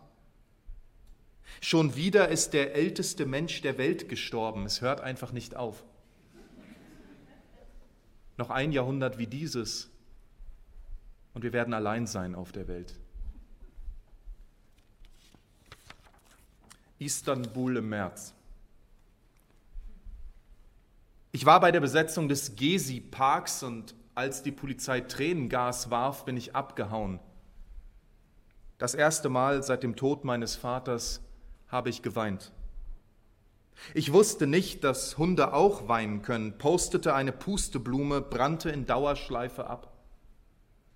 In Istanbul steigen die Hauspreise, in Istanbul ist ein Erdbeben überfällig, in Istanbul heiratet man auf Booten. Ich berge Auerbachs Mimesis und ökologisches Olivenöl im dunklen Beutel aus Stoff. In Istanbul leben drei Millionen Geflüchtete. Wie weit muss ich mich davon entfernen, um sagen zu können, die Geschichte mündet im Bosporus für die beruhigende Gewissheit, nächstes Mal werden erst die Moscheen brennen und dann die Synagogen.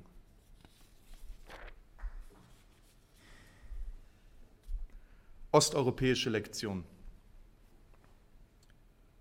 Ich wusste nicht, dass der Gulasch in Böhm besser schmeckt als in Mähren, dass die Wohnbezirke von Brünn bei Nacht aussehen wie der Leipziger Westen.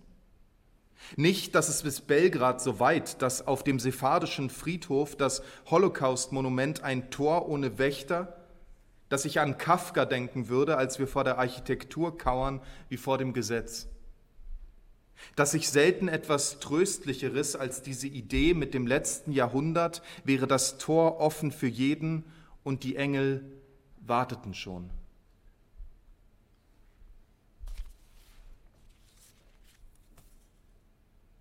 Oder wie dieses punische Städtchen am Fuße des Torres Spagnola, aufgerichteter Schlaf. Nähern uns ehrfürchtig wie Gedichten drücken das Ohr an die letzte stehende Säule.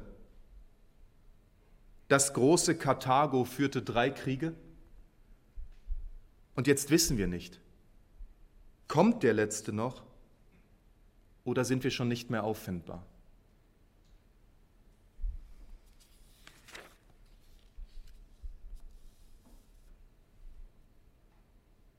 Mecklenburgische Riviera Krieg ist schon wieder auf den Rieselfeldern eingepennt. Ein Anfang endet, wir jubeln wie Krankenpfleger, Dämmer wirft seinen Arm um den Tag. Spinnen beobachten uns von den Wohnzimmerdecken, warten, dass wir endlich kleiner werden. Der Klatschmond spendet Applaus, die Schafgabe gibt einen aus. Früher wurden Menschen zu Tode gekitzelt, wir lachen vorsorglich, hoffen, so kommen wir heil davon. Es ist alles ganz anders. Im aufgedrehten Duschkopf braust Ostsee. Windräder treiben die Erde voran. Wolken sind Schatten der Spaziergänger am Strand. Der Tag ein weiß gewaschener Stein. Vielleicht weißt du es nicht, aber dein gekrümmter Rücken gleicht den Schafen auf einem norddeutschen Deich. Dein gebrochenes Herz einem geteilten Meer. Das Möwengeschrei dem Hohelied für neue Musik. Einem Fahrplan die Verlust anzeigen. Am Horizont der Fleck, von dem nicht sicher ist, ob Patrouillenboot oder Walfisch. Ich habe immer über gute Enden gelacht, verkehrte Perspektive. Oder sollte ich sagen, am 20. Februar sieht der Himmel durch das Frankfurter Bahnhofsdach aus wie portugiesische Fliesen, darüber Sperlinge wie Angstsignale schießen. Ausfahrende Markisen, ein Sinuston ihr Quietschen, der Morgen nach dem Morgen presst mir sein Gewehr an die frisch asphaltierte Schläfe. Frag nicht, wie es mir geht, Frag, wie mache ich das? Und ich antworte, scheiß auf das bisschen Hoffnung. Die hätte es eh nicht durch den Winter geschafft. Vielen Dank an Max Tolle.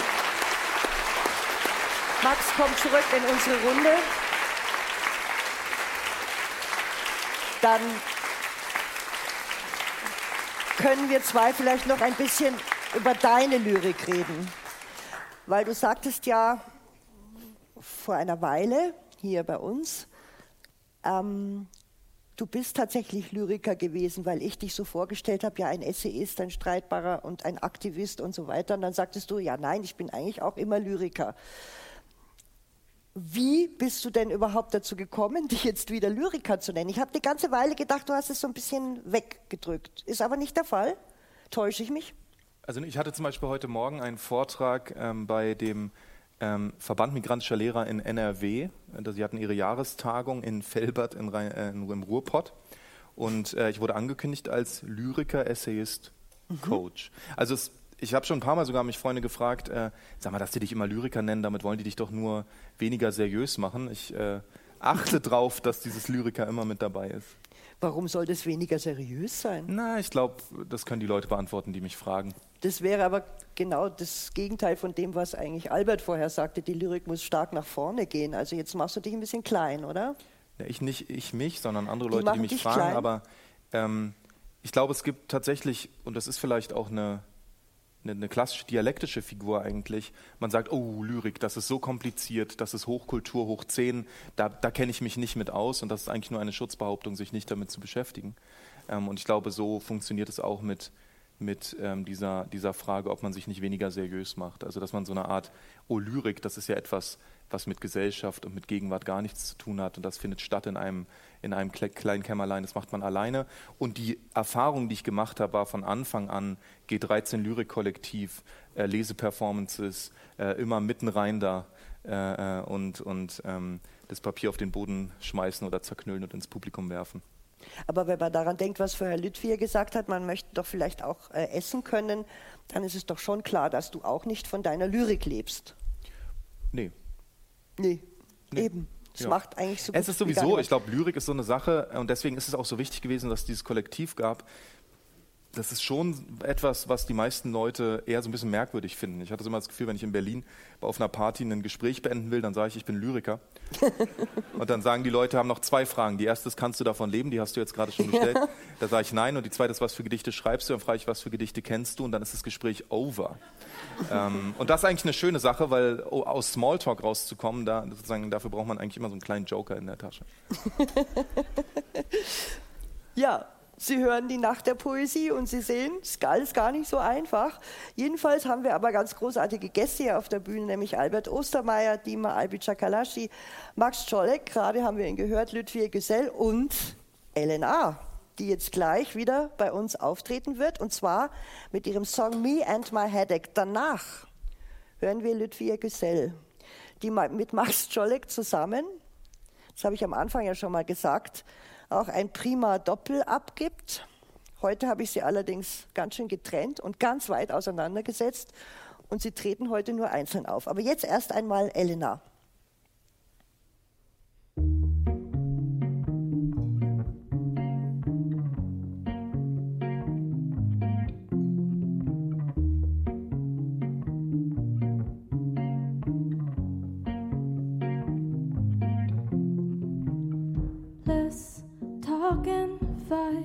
Triggers. I'm so full of this ghost bullshit. Cause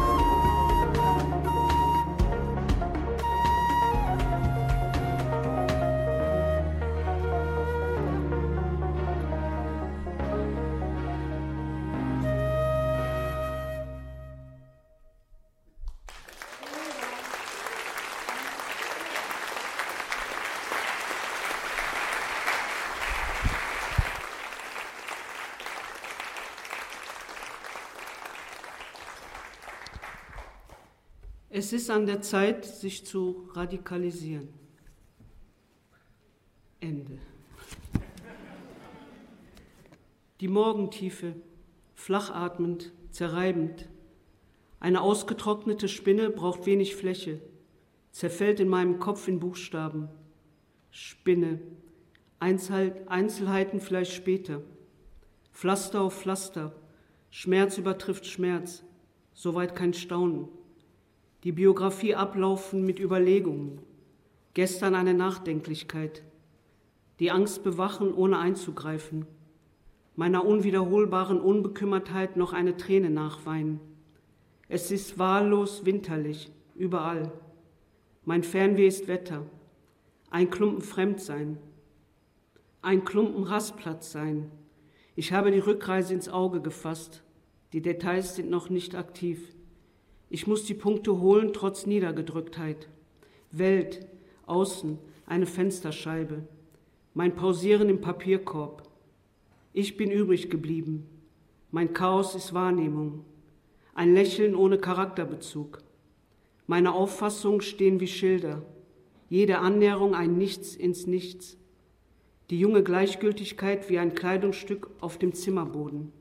Ein Wein Mechanik, ein Wind minimalistisch, eine Identität Gewitter.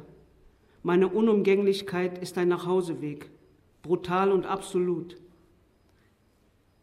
Enttäuschung wie Hauptgerichte, Verse als Brüche. Mein Aufenthalt im Unterhemd. Der Trost lässt sich nirgends deponieren. Ein Abstürzen angetrieben von Traurigkeit. Wohnungen in Schweiß. Querstehen. Bücher veröffentlichen wie Reihenhäuser. Eine Schildkröte schützen. Nur Schlaglöcher. Ich habe nicht das Zeug dazu und hierzu. Das Überleben. Wie gern die Gedanken kommen. Diese Weltuntergangsstimmung beim Zerteilen eines Apfels. Nachts zwischen dies und das trage ich so rein gar nichts mehr mit Fassung. Trage ich nur den Hausschlüssel durch die Gegend. Dabei führt er mich nicht einmal nach Hause, nur in ein Haus mit Bett.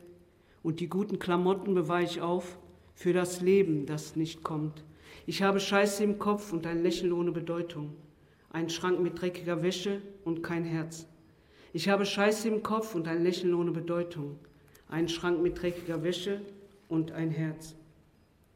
Nie wieder der stille Gang die Treppe rauf, mit der Faust in der Magengrube, so zwischen sich und dem zweiten Ich und dem erdachten Ich, erfundenen, gewünschten, verfluchten, enttäuschten und so weiter. Dann noch ein lässiges Schlendern durch den Regen, einem fast geisterhaften Anflug von dem, was sich Einklang nennt. Aber es gibt zu viele Löcher und zu viel Durchzug, weiche Knie und so weiter. Hält sich alles gerade noch so auf den Beinen. Was soll ich sagen? Alles nur Topfblumen hier. Ich bin eine Träumerin, ich kann alles.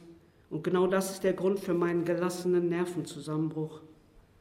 Ein Türke fegt Zigarettenreste zusammen hier am Bahnhof. Es gibt kalte Asche zum Frühstück. Ich habe irgendwas gedacht, weiß aber nicht mehr was.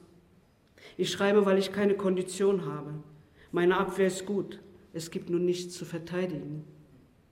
Deprimiertes Kind in einem Land schwarz-weiß, spucken im hohen Bogen runter auf die Stadt, die immer schläft.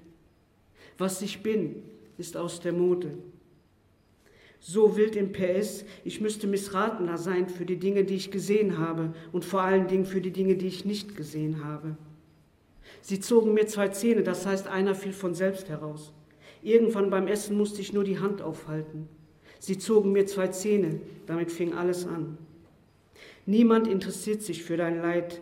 Und wenn du auch hingst, nur so zum Spaß oder aufhörst zu baden, es interessiert niemanden, wie du schläfst, wo du schläfst, was dein Herz bewegt, was es auffrisst, diesen alten Spüllappen.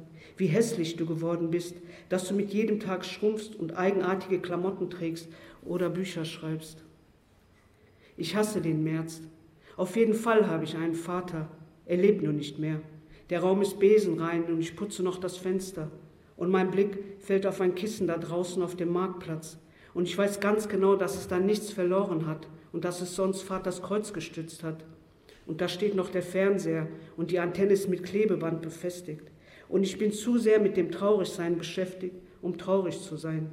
Und da ist noch der lila schwarze Teppich, den Mutter jeden Tag abgewischt hat, weil er doch in der Küche lag und da fallen Krümel und so.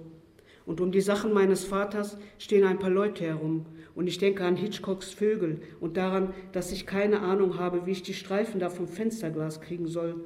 Und da fällt mein Blick auf eine kleine weiße Tablette auf dem Boden Richtung Flur. Und ich denke, jetzt fehlt die Tablette für Montagmittag oder so.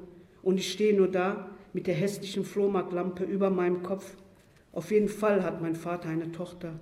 Sie lebt noch hatte so Großes vor, bis mir auffiel, dass es so Großes gar nicht gibt. Und es ist mir gleich, die Wäsche in den Waschsalon zu schleppen und 54 Minuten Kreise zu drehen. Und wenn es dann dampft und stockt, bleibe ich sitzen und warte, was passiert. Und es endet dann damit, wie so oft, dass nichts passiert. In der Küche Wut und Miete. Du sollst träumen, verdammt nochmal. Ich öffne beide Fäuste und lasse los. Und Pechors Worte schreien, sich selbst gegenüber gleichgültig sein. Und ich begreife, dass all das Gucken auf sich und Festhalten nur noch mehr Gucken auf sich und Festhalten bedeutet. Und das ist das Gegenteil von Glück. Ich sah einen Mann im Park liegen und ich blieb stehen und schaute, ob er noch atmete. Und als ich sah, dass sich sein Brustkorb hob und senkte, lief ich beruhigt weiter. Und unterwegs dachte ich komisch, dass man weitergeht, wenn einer atmet und stehen bleibt, wenn einer tot ist. Freiheit und Fabrik. Ich schreibe aus den falschen Gründen. Und je schlechter ich mich fühle, desto falscher werden die Gründe. Von außen kommt nichts, von innen geht nichts und am Ende entsteht dann sowas hier.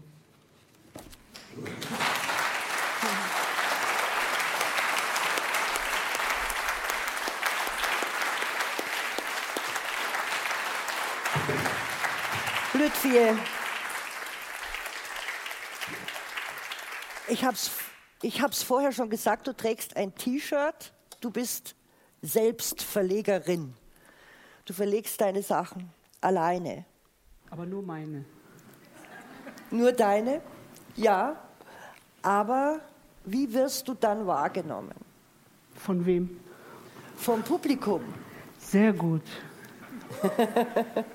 Ich glaube, die mögen mich.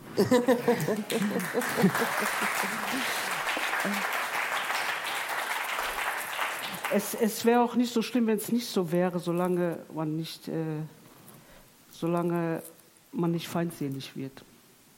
Was meinst du damit feindselig?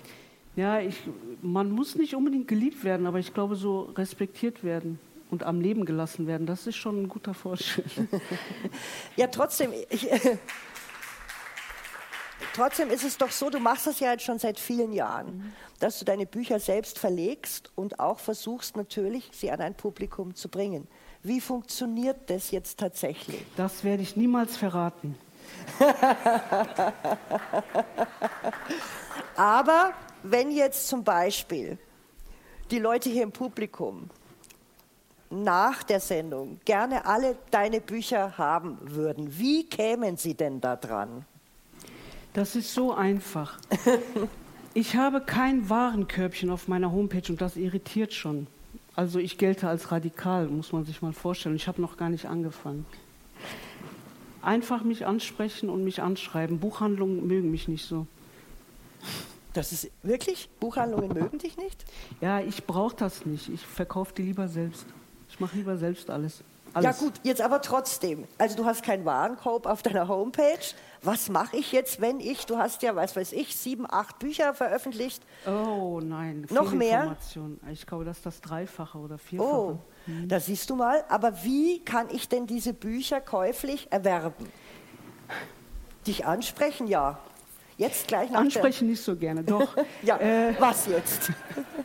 Also Lütfier, du musst dich Einfach schon auf entscheiden. meine Homepage. Ja, aber wenn es da gar keinen Warenkorb gibt? Ja, aber man kann mich ja anschreiben. Man muss ja keinen Waren. Es gibt doch eine andere Welt. Es gibt verschiedene Lebensmodelle. Es gibt nicht nur in einen Buchladen gehen und ein Buch klassisch bestellen. Es gibt auch Leute, die anders sind. Und das ist gut. Das ist was Gutes. Also es gibt niemanden, der noch kein Buch von mir bekommen hat, obwohl diese Person eins wollte. Ich bin sehr schnell und wirklich sehr zuverlässig und sehr streberhaft. Und vor der. Tür hier auf dem Buch, äh, Buchtisch sind Bücher von mir, die habe ich dahin gelegt. Hier im, im Theater, wo man Ja, nachher noch Bücher signieren kann übrigens, da hast du welche hingelegt. Ja, da sind auch die Bücher von Auch von Max, allen. ja von, von euch allen, natürlich, klar. Ähm, trotzdem, jetzt will ich noch mal ernsthaft sagen, es ist klar, man kann an deine Bücher kommen, man muss dir schreiben und so weiter. Ähm, du hast aber auch immer gesagt, du bist jemand, der wirklich aus dem Ruhrpott kommt. Hat das was damit zu tun, dass du aus dem Ruhrpott kommst, dass du da so ganz, äh, ganz stark dein Selbstbewusstsein nach vorne schiebst und sagst, ich mache das und wenn die Leute mich kennenlernen wollen, dann schaffen die das schon. Ich glaube, das hat äh, das Ruhrgebiet von mir adaptiert.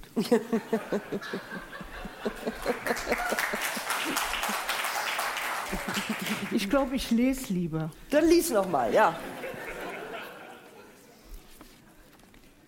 War auch so ausgemacht, muss man wieder sagen. Eine Nebenrolle ist das, skurril und bedeutungslos. Die Verluste können nur provokant bebildert werden. Das hier ist ein surreales Milieu ohne Exit. In einer Klasse der Hörigkeit ausgeliefert und beugsam sein. Manchmal ein plötzlicher Aufbruch. Die Schutzmaßnahmen werden umbenannt in Restaurierung. Das Herz bleibt zurück. Habla palabra. Eine Ausgrenzung ist das, einsam und verschwiegen. Zur Sprache kommt das nur in Auszügen. Das hier ist eine verschenkte Arbeitskraft, mit einem angebrochenen Charakter durch den Wald, eine ewige Nachtschicht. Ein Eingriff ist das, winterfeste Kleidung und Technik.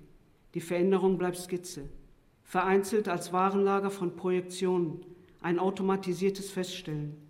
Habla, palabra. Eine Mindestgeschwindigkeit ist das, Theater und Suizid, eine leicht gekürzte Unendlichkeit, ein Vollziehen vernichtend. Ein Untergehen ist das, Himmel und Drängen, eine aktive Unerträglichkeit, eine Zumutung unbeweglich. Ein Verstand ist das, ein Verelenden, eine Gleichgültigkeit als Säule, ein Verfahren, ein Wechseln, ein Augenblick ist das, eine Haut, ein Übergang ist das, Spielzeuge und Ankerpunkte, ein Einzelzimmer, ein Gerät, ein Nebenfluss ist das, Aufzug und Langeweile, ein Reagieren im Stauraum, Schritte, ein Tiefpunkt am Fließband. Eine Uraufführung ist das, gedruckt und schuldig, ein Spannungsverhältnis und Klagen, ein Überlegen auf dem Vorplatz, eingestuft und verletzlich, eine hohe Dosierung ist das, Wiederholen und Schweigen, ein Niemand ist das. In der zweiten Klasse fahren Menschen, in der ersten fahren Sitze. Vielen Dank.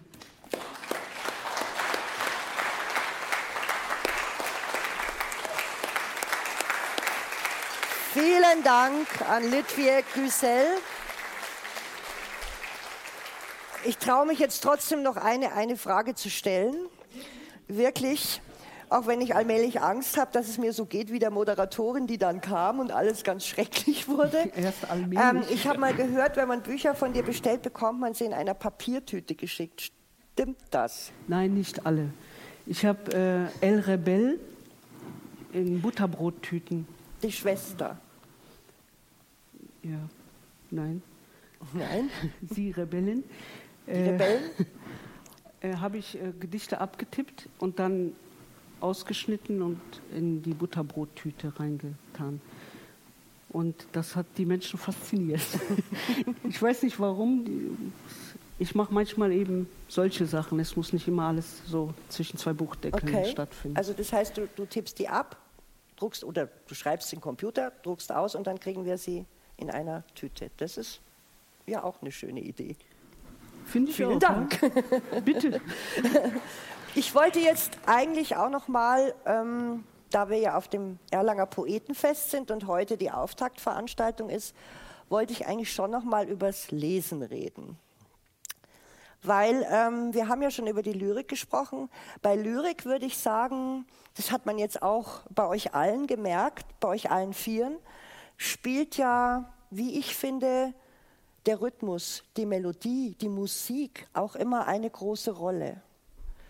Wahrscheinlich stärker als in jeder anderen literarischen Gattung. Albert.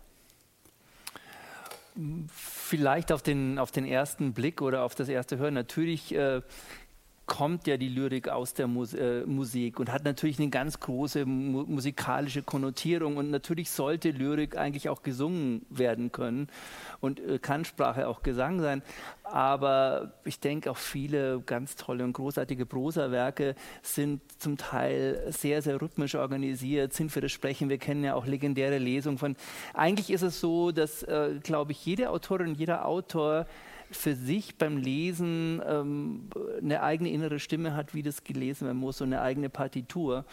Und, äh, und manche können das ganz großartig und dann ist man verwundert, wie man es selbst liest und, und was dann auf einmal eigentlich für Partituren dahinter stecken. Und ich denke, ich finde es immer so, gut, ich komme jetzt auch mit vom Theater, aber für mich ist es immer ganz wichtig, wie sich die Literatur über das Lesen, über das Vorlesen verändert, wie sie da körperlich, wie sie plastisch wird. Also und, übers Hören? Und übers Hören. Und äh, ich war jetzt neulich wieder in Marokko und wenn du das so siehst auf dem Platz und sowas, wie, wie da Literatur gelebt wird, wie sie gesprochen wird, wie sie erzählt wird, äh, also das finde ich immer noch ganz, ganz faszinierend. Also ich finde eben auch, äh, Literatur ist nicht nur was zu Hause, sondern Literatur ist einfach öffentlich. Und ich, ich habe den Eindruck mit dem Hören, sagst du, Max, finde das auch ein wichtig, wichtigen Faktor bei Literatur, dass man sagt, man muss sie auch hören? Ja, ich, in sich und also, außen? Ja, ich glaube, ähm, da fällt mir jetzt doch, da habe ich doch noch eine These zu, zu dieser Frage, ähm, die auch was mit diesem Text zu tun hat, über den wir vorhin gesprochen haben. Ähm, ich komme ja aus einer Alterskohorte, die fast die erste ist, sagen wir mal, die mit Hip-Hop sozialisiert wurde. Und Hip-Hop ist ja eine wahnsinnig lyrische ähm, Form. Ich würde sogar sagen, das, was wir als Poetry Slam in Deutschland erleben, ist sowas wie Hip-Hop für die Mittelschicht. Also das, was sozusagen wirklich, wirklich neu ist, ist diese Art, ähm, Sprache und, und, und Beat und so zusammenzupacken. Und ich glaube, dass ganz viel gewonnen wäre, würden wir anfangen, Lyrik auch durch dieses Prisma zu betrachten. Das Problem ist jetzt aber, dass wir häufig mit äh, Juries zu tun haben, in denen Leute sitzen, die nicht aus dieser Kohorte kommen, sondern tendenziell ein bisschen älter sind, die also diese Art von Musik gar nicht kennen oder für sie nicht, äh, sich nicht sozusagen sozialisiert worden sind damit. Und das bringt es vielleicht, das sozusagen auf den Punkt sehen wir es, als kürzlich in Heidelberg Advanced Chemistry, eine der ersten Hip-Hop-Gruppen in Deutschland, ähm, äh, zum UNESCO-Weltkulturerbe erklärt wurde. Ähm, und ich mir dachte, das ist schon schön, aber es ist auch ein bisschen Karneval der Kulturen, weil ähm, etwas zum UNESCO-Weltkulturerbe erklären und gleichzeitig nicht hören, und dann sozusagen in einer, in einer Situation wie in, beim Leons- und Lena-Preis in Darmstadt zu sitzen und zu wissen, ihr würdet im Traum keine Referenz auf Advanced Chemistry erkennen. Ähm, das bedeutet eigentlich ein Auseinandertreten, auch ein generationelles Auseinandertreten, aber auch eins, was tatsächlich eine ganze Dimension der Lyrik, die jetzt in diesem Moment entsteht, ausblendet ähm, und ich glaube, da, Max, da haben glaub, wir ein Problem. Ich glaube, ähm, äh, das stimmt so nicht. Denn äh, ähm, ähm, Reinhard Götz ist jetzt auch schon 70 bald. Und ich glaube, dass äh, du verschiebst die Zeitachsen, denn du weißt auch, woher Hip-Hop kommt und wie alt Hip-Hop ist. Und äh, sehr, sehr viele, die die einzelnen Hip-Hop-Referenzen verstehen und damit aufgewachsen sind, die sind jetzt sicherlich nicht in den Lyrik, äh, in den Lyrik äh, Leos und Lena Preisjurys, aber ähm, es ist jetzt nicht so, dass diese Referenzen von Popkultur erst mit deiner Generation einsetzen, sondern die fangen schon viel früher an. Und genauso hat auch selbst der Hip-Hop kommt mit viel aus, aus, aus der Poesie. Und und ich denke, man, man, man, sollte auch nicht Generationen gegeneinander ausspielen, sondern es geht darum, ob du diese Offenheit hast zu akzeptieren, dass einfach die Lyrik durchlässig sein muss und sich permanent verändert und sich natürlich, und das ist für viele ein großes Problem aus diesem klassischen äh, Betrieb, dass sich die Referenzebenen permanent ändern. Und was was vorher der klassische Bildungskanon waren und dass du die äh, griechische Mythologie entziffern können musstest und dass du deine Klassiker kennst und jedes Goethe-Zitat erkennst, so ist jetzt Advanced Chemistry oder Beastie Boys oder äh, sonst jemand. Und, und, das zu akzeptieren oder aus, was ich zum Beispiel mich überhaupt nicht auskenne, Videospiele und so weiter, und das zu akzeptieren, dass diese Referenzebenen in der Umsetzung genauso wertvoll, genauso attraktiv und relevant sind wie klassische Bildungsreferenzen, das ist ganz entscheidend. Und da hast du völlig recht. Diese Akzeptanz findet in den Jurys nicht statt, weil sie es nicht erkennen oder auch nicht erkennen wollen weil ja, aber es weil natürlich vielleicht eine Bedrohung auch in den ist. Jurien solche Leute noch nicht sitzen. Oder? Max, was sagst du? Ist eine Möglichkeit. Ich glaube, es hat auch mit einem bestimmten Literatur- oder Poesieverständnis zu tun. Also, ne, wir haben einerseits, ich glaube schon, dass es Sinn ergibt, ohne sie gegeneinander auszuspielen, von wie so generationell prägenden Musikformen. Für mich war die Hamburger Schule zum Beispiel einfach fünf Jahre zu früh, deswegen kenne ich mich mit dieser Musik nicht so gut aus. Andere Leute ähm, haben das sehr, sehr viel gehört und das, man kann es sehen in ihrer Lyrik. Also sozusagen, es gibt, glaube ich, schon ähm, Sachen. Ich habe in den 90er Jahren MTV geguckt, also habe ich bestimmte Referenzen, die Leute, die zehn Jahre jünger sind, nicht haben. Also das, glaube ich, findet schon statt. Ähm, ich denke, ein Problem setzt schon da ein, wo, ähm, wo bestimmte Vorstellungen von Hochkultur ähm, auch isoliert werden gegen andere Formen von weniger wertvoller, weniger ähm, relevanter Formen von Literaturproduktion. Und das gilt sowohl in Richtung ähm, Literatur, die nicht deutschsprachig ist, also das, was ähm, vielleicht auch gerade in Deutschland immer mehr eine Rolle spielt, ähm, das, was beim Internationalen Literaturpreis im HKW probiert wird, sichtbar zu Du machen. meinst, Max Storek, dass die Dinge auch nicht auf Deutsch erscheinen? Ja, es gibt in Deutschland Literatur, ja. die nicht auf Deutsch geschrieben wird, selbstverständlich. Ähm, aber auch, auch ja Referenzräume, die nicht, ähm, die jetzt nicht nur Popkultur oder klassischer Kanon sind, sondern tatsächlich ähm, Referenzräume aus der Türkei oder Referenzräume aus Syrien oder Referenzräume aus äh, anderen Ländern. Albert? Lütfiel? Wolltest du was sagen? Ich habe heute genug gesagt. Aber Albert, Ja, willst du ähm, ihm da nochmal widersprechen, dem Max Scholleck? Ja, weil sonst wird es ja langweilig. Äh, Nein. Nee, nee ich glaube, also n- äh, ich denke immer, wenn ich an Brinkmann denke, wenn ich denke, was, was, was Brinkmann schon gemacht hat, wie radikal wäre und der, der wirklich mit maßgeblich die Popliteratur und die Popreferenzen mit reingebracht haben in, in die Lyrik und der eigentlich, und das stimmt natürlich, viel stärker diese ganze Landschaft revolutionieren und umwälzen müssen, wie er mit Collagen gearbeitet hat, wie er auch die ganzen bildnerischen Elemente reingebracht hat, was ja Peter Weiß vorher auch hat, aber in, in dem Sinn, das war so eine Revolution, so radikal in dem Zugriff.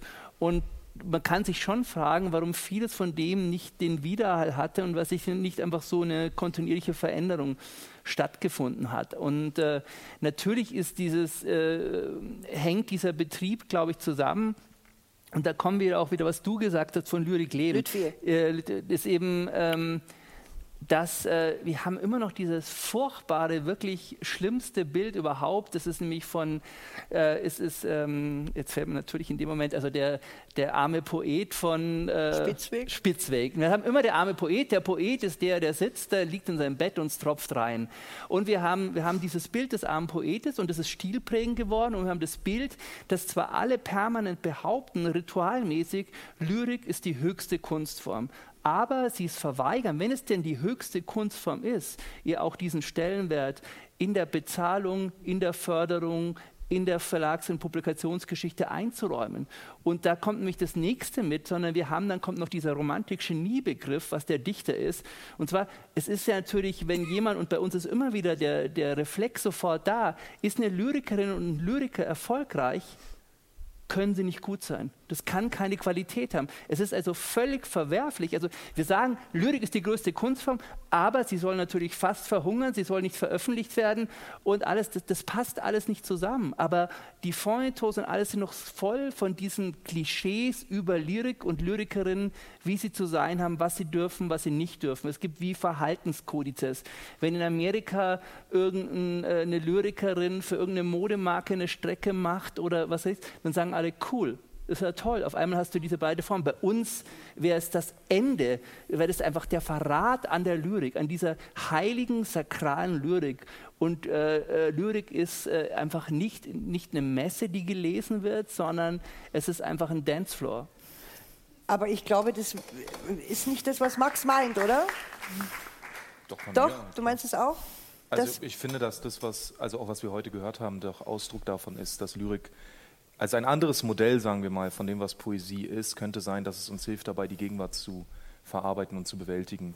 Äh, Eine Gegenwart, die uns permanent vor die Herausforderung stellt, wie geht es jetzt eigentlich weiter? Ähm, von außen kommt nichts, von innen geht nichts, wie Lütfier gerade vorgelesen hat. Ähm, und dazu kommt, finde ich, in den letzten Jahr, anderthalb Jahren verstärkt nochmal ein, ein tiefes Gefühl der, der Trauer und der, der sozusagen des Gefühls, die letzten 100 Jahre sind umsonst gewesen. Also ich glaube, dass, dass wir tatsächlich, Inwiefern? Also insofern, als dass die, ähm, als dass wir jetzt gerade eine Situation in Europa erleben, die uns, die sich anfühlt wie eine, wie, wie ein ähm, Neuanfang von etwas, was man dachte, was bewältigt worden ist. So. Ähm, und ich glaube, und das, das kombiniert sich mit der, mit der Klimakrise, ähm, bei der ich das Gefühl habe, den Leuten wäre es am liebsten, wenn man einfach still ist, während wir auf den Eisberg zufahren. Also es gibt sozusagen so eine ganz komische Situation, in der die künstlerische Verarbeitung, die lyrische Verarbeitung auch ähm, wichtig wird, um den Verstand nicht zu verlieren. Und ich glaube, das ist einfach ein völlig anderes Vorstellung davon, welche Position Poesie im Verhältnis zur Gegenwart und Realität einnimmt, als ähm, eine klassische Vorstellung davon, dass ein Gedicht etwas ist, was wie eine Art Mobile funktioniert, indem es eine immanente Bewegung gibt, die auch im Gedicht wieder verhallt. Dann bedanke ich mich bei meiner Runde. Das war sie jetzt nämlich schon, die Bayern 2 Nacht der Poesie vom 43. Erlanger Poetenfest. Aber natürlich tritt noch einmal Elena auf. Ähm, allerdings muss ich mich schon bedanken beim Publikum natürlich. Danke natürlich auch den Hörerinnen und Hörern von Bayern 2 für das Interesse. Und ich muss mich natürlich auch, wie immer, für das bedanken für das tolle Team, das hier in Erlangen ist, uns immer so gut unterstützt. Danke auch aber natürlich an mein Team von Bayern 2. Und danke natürlich an meine Gäste. Ludwig Güssel packt schon ein. Albert Ostermeier, an Dina Albica-Kalaschi und an Max Czolek. Aber du bleibst schon noch ein bisschen da, Ludwig, und gehst noch nicht vorher. Musst du die Ich Bücher muss, noch ich muss ein signieren? paar Bücher signieren. Ja. Für heute. Für heute verabschiede ich mich, Martina Bötte-Sonner, von Ihnen. Und wenn Sie wollen, dann gehen Sie auf die vielen, vielen tollen Veranstaltungen hier auf dem Poetenfest bis Sonntag. Und vielleicht haben Sie auch Lust auf den Divan, unser Büchermagazin auf Bayern 2, das am Sonntag live auch wieder gesendet wird aus der Orangerie von 14 bis 15 Uhr. Da sind auch wieder ganz tolle Gäste da. Katrin Röckler nämlich, Ilya Trojanow, Leon Christ und Nele Polacek. Und leider bin ich wieder die Moderatorin. Ich hoffe, dass die Leute nicht sagen, also bis die Moderatorin da war, war eigentlich alles prima. Aber ich glaube, das wird schon. Und äh, ich glaube auch, dass es interessant ist, worum es da gehen wird im Divan, nämlich um ganz tolle neue Romane und natürlich ums Lesen. Und das ist ja eine ganz wichtige Kulturtradition, die wir auf jeden Fall behalten müssen und die wir natürlich auch fördern müssen. Aber jetzt LNA mit Reset. Da geht es darum, dass Frauen und queere Personen die gleichen Rechte haben sollten und dass dieses Versprechen aber von der Gesellschaft gar nicht eingelöst wird. Elena und Reset.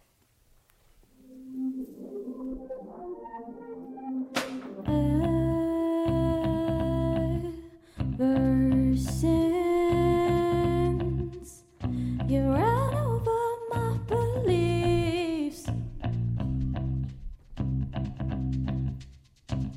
い。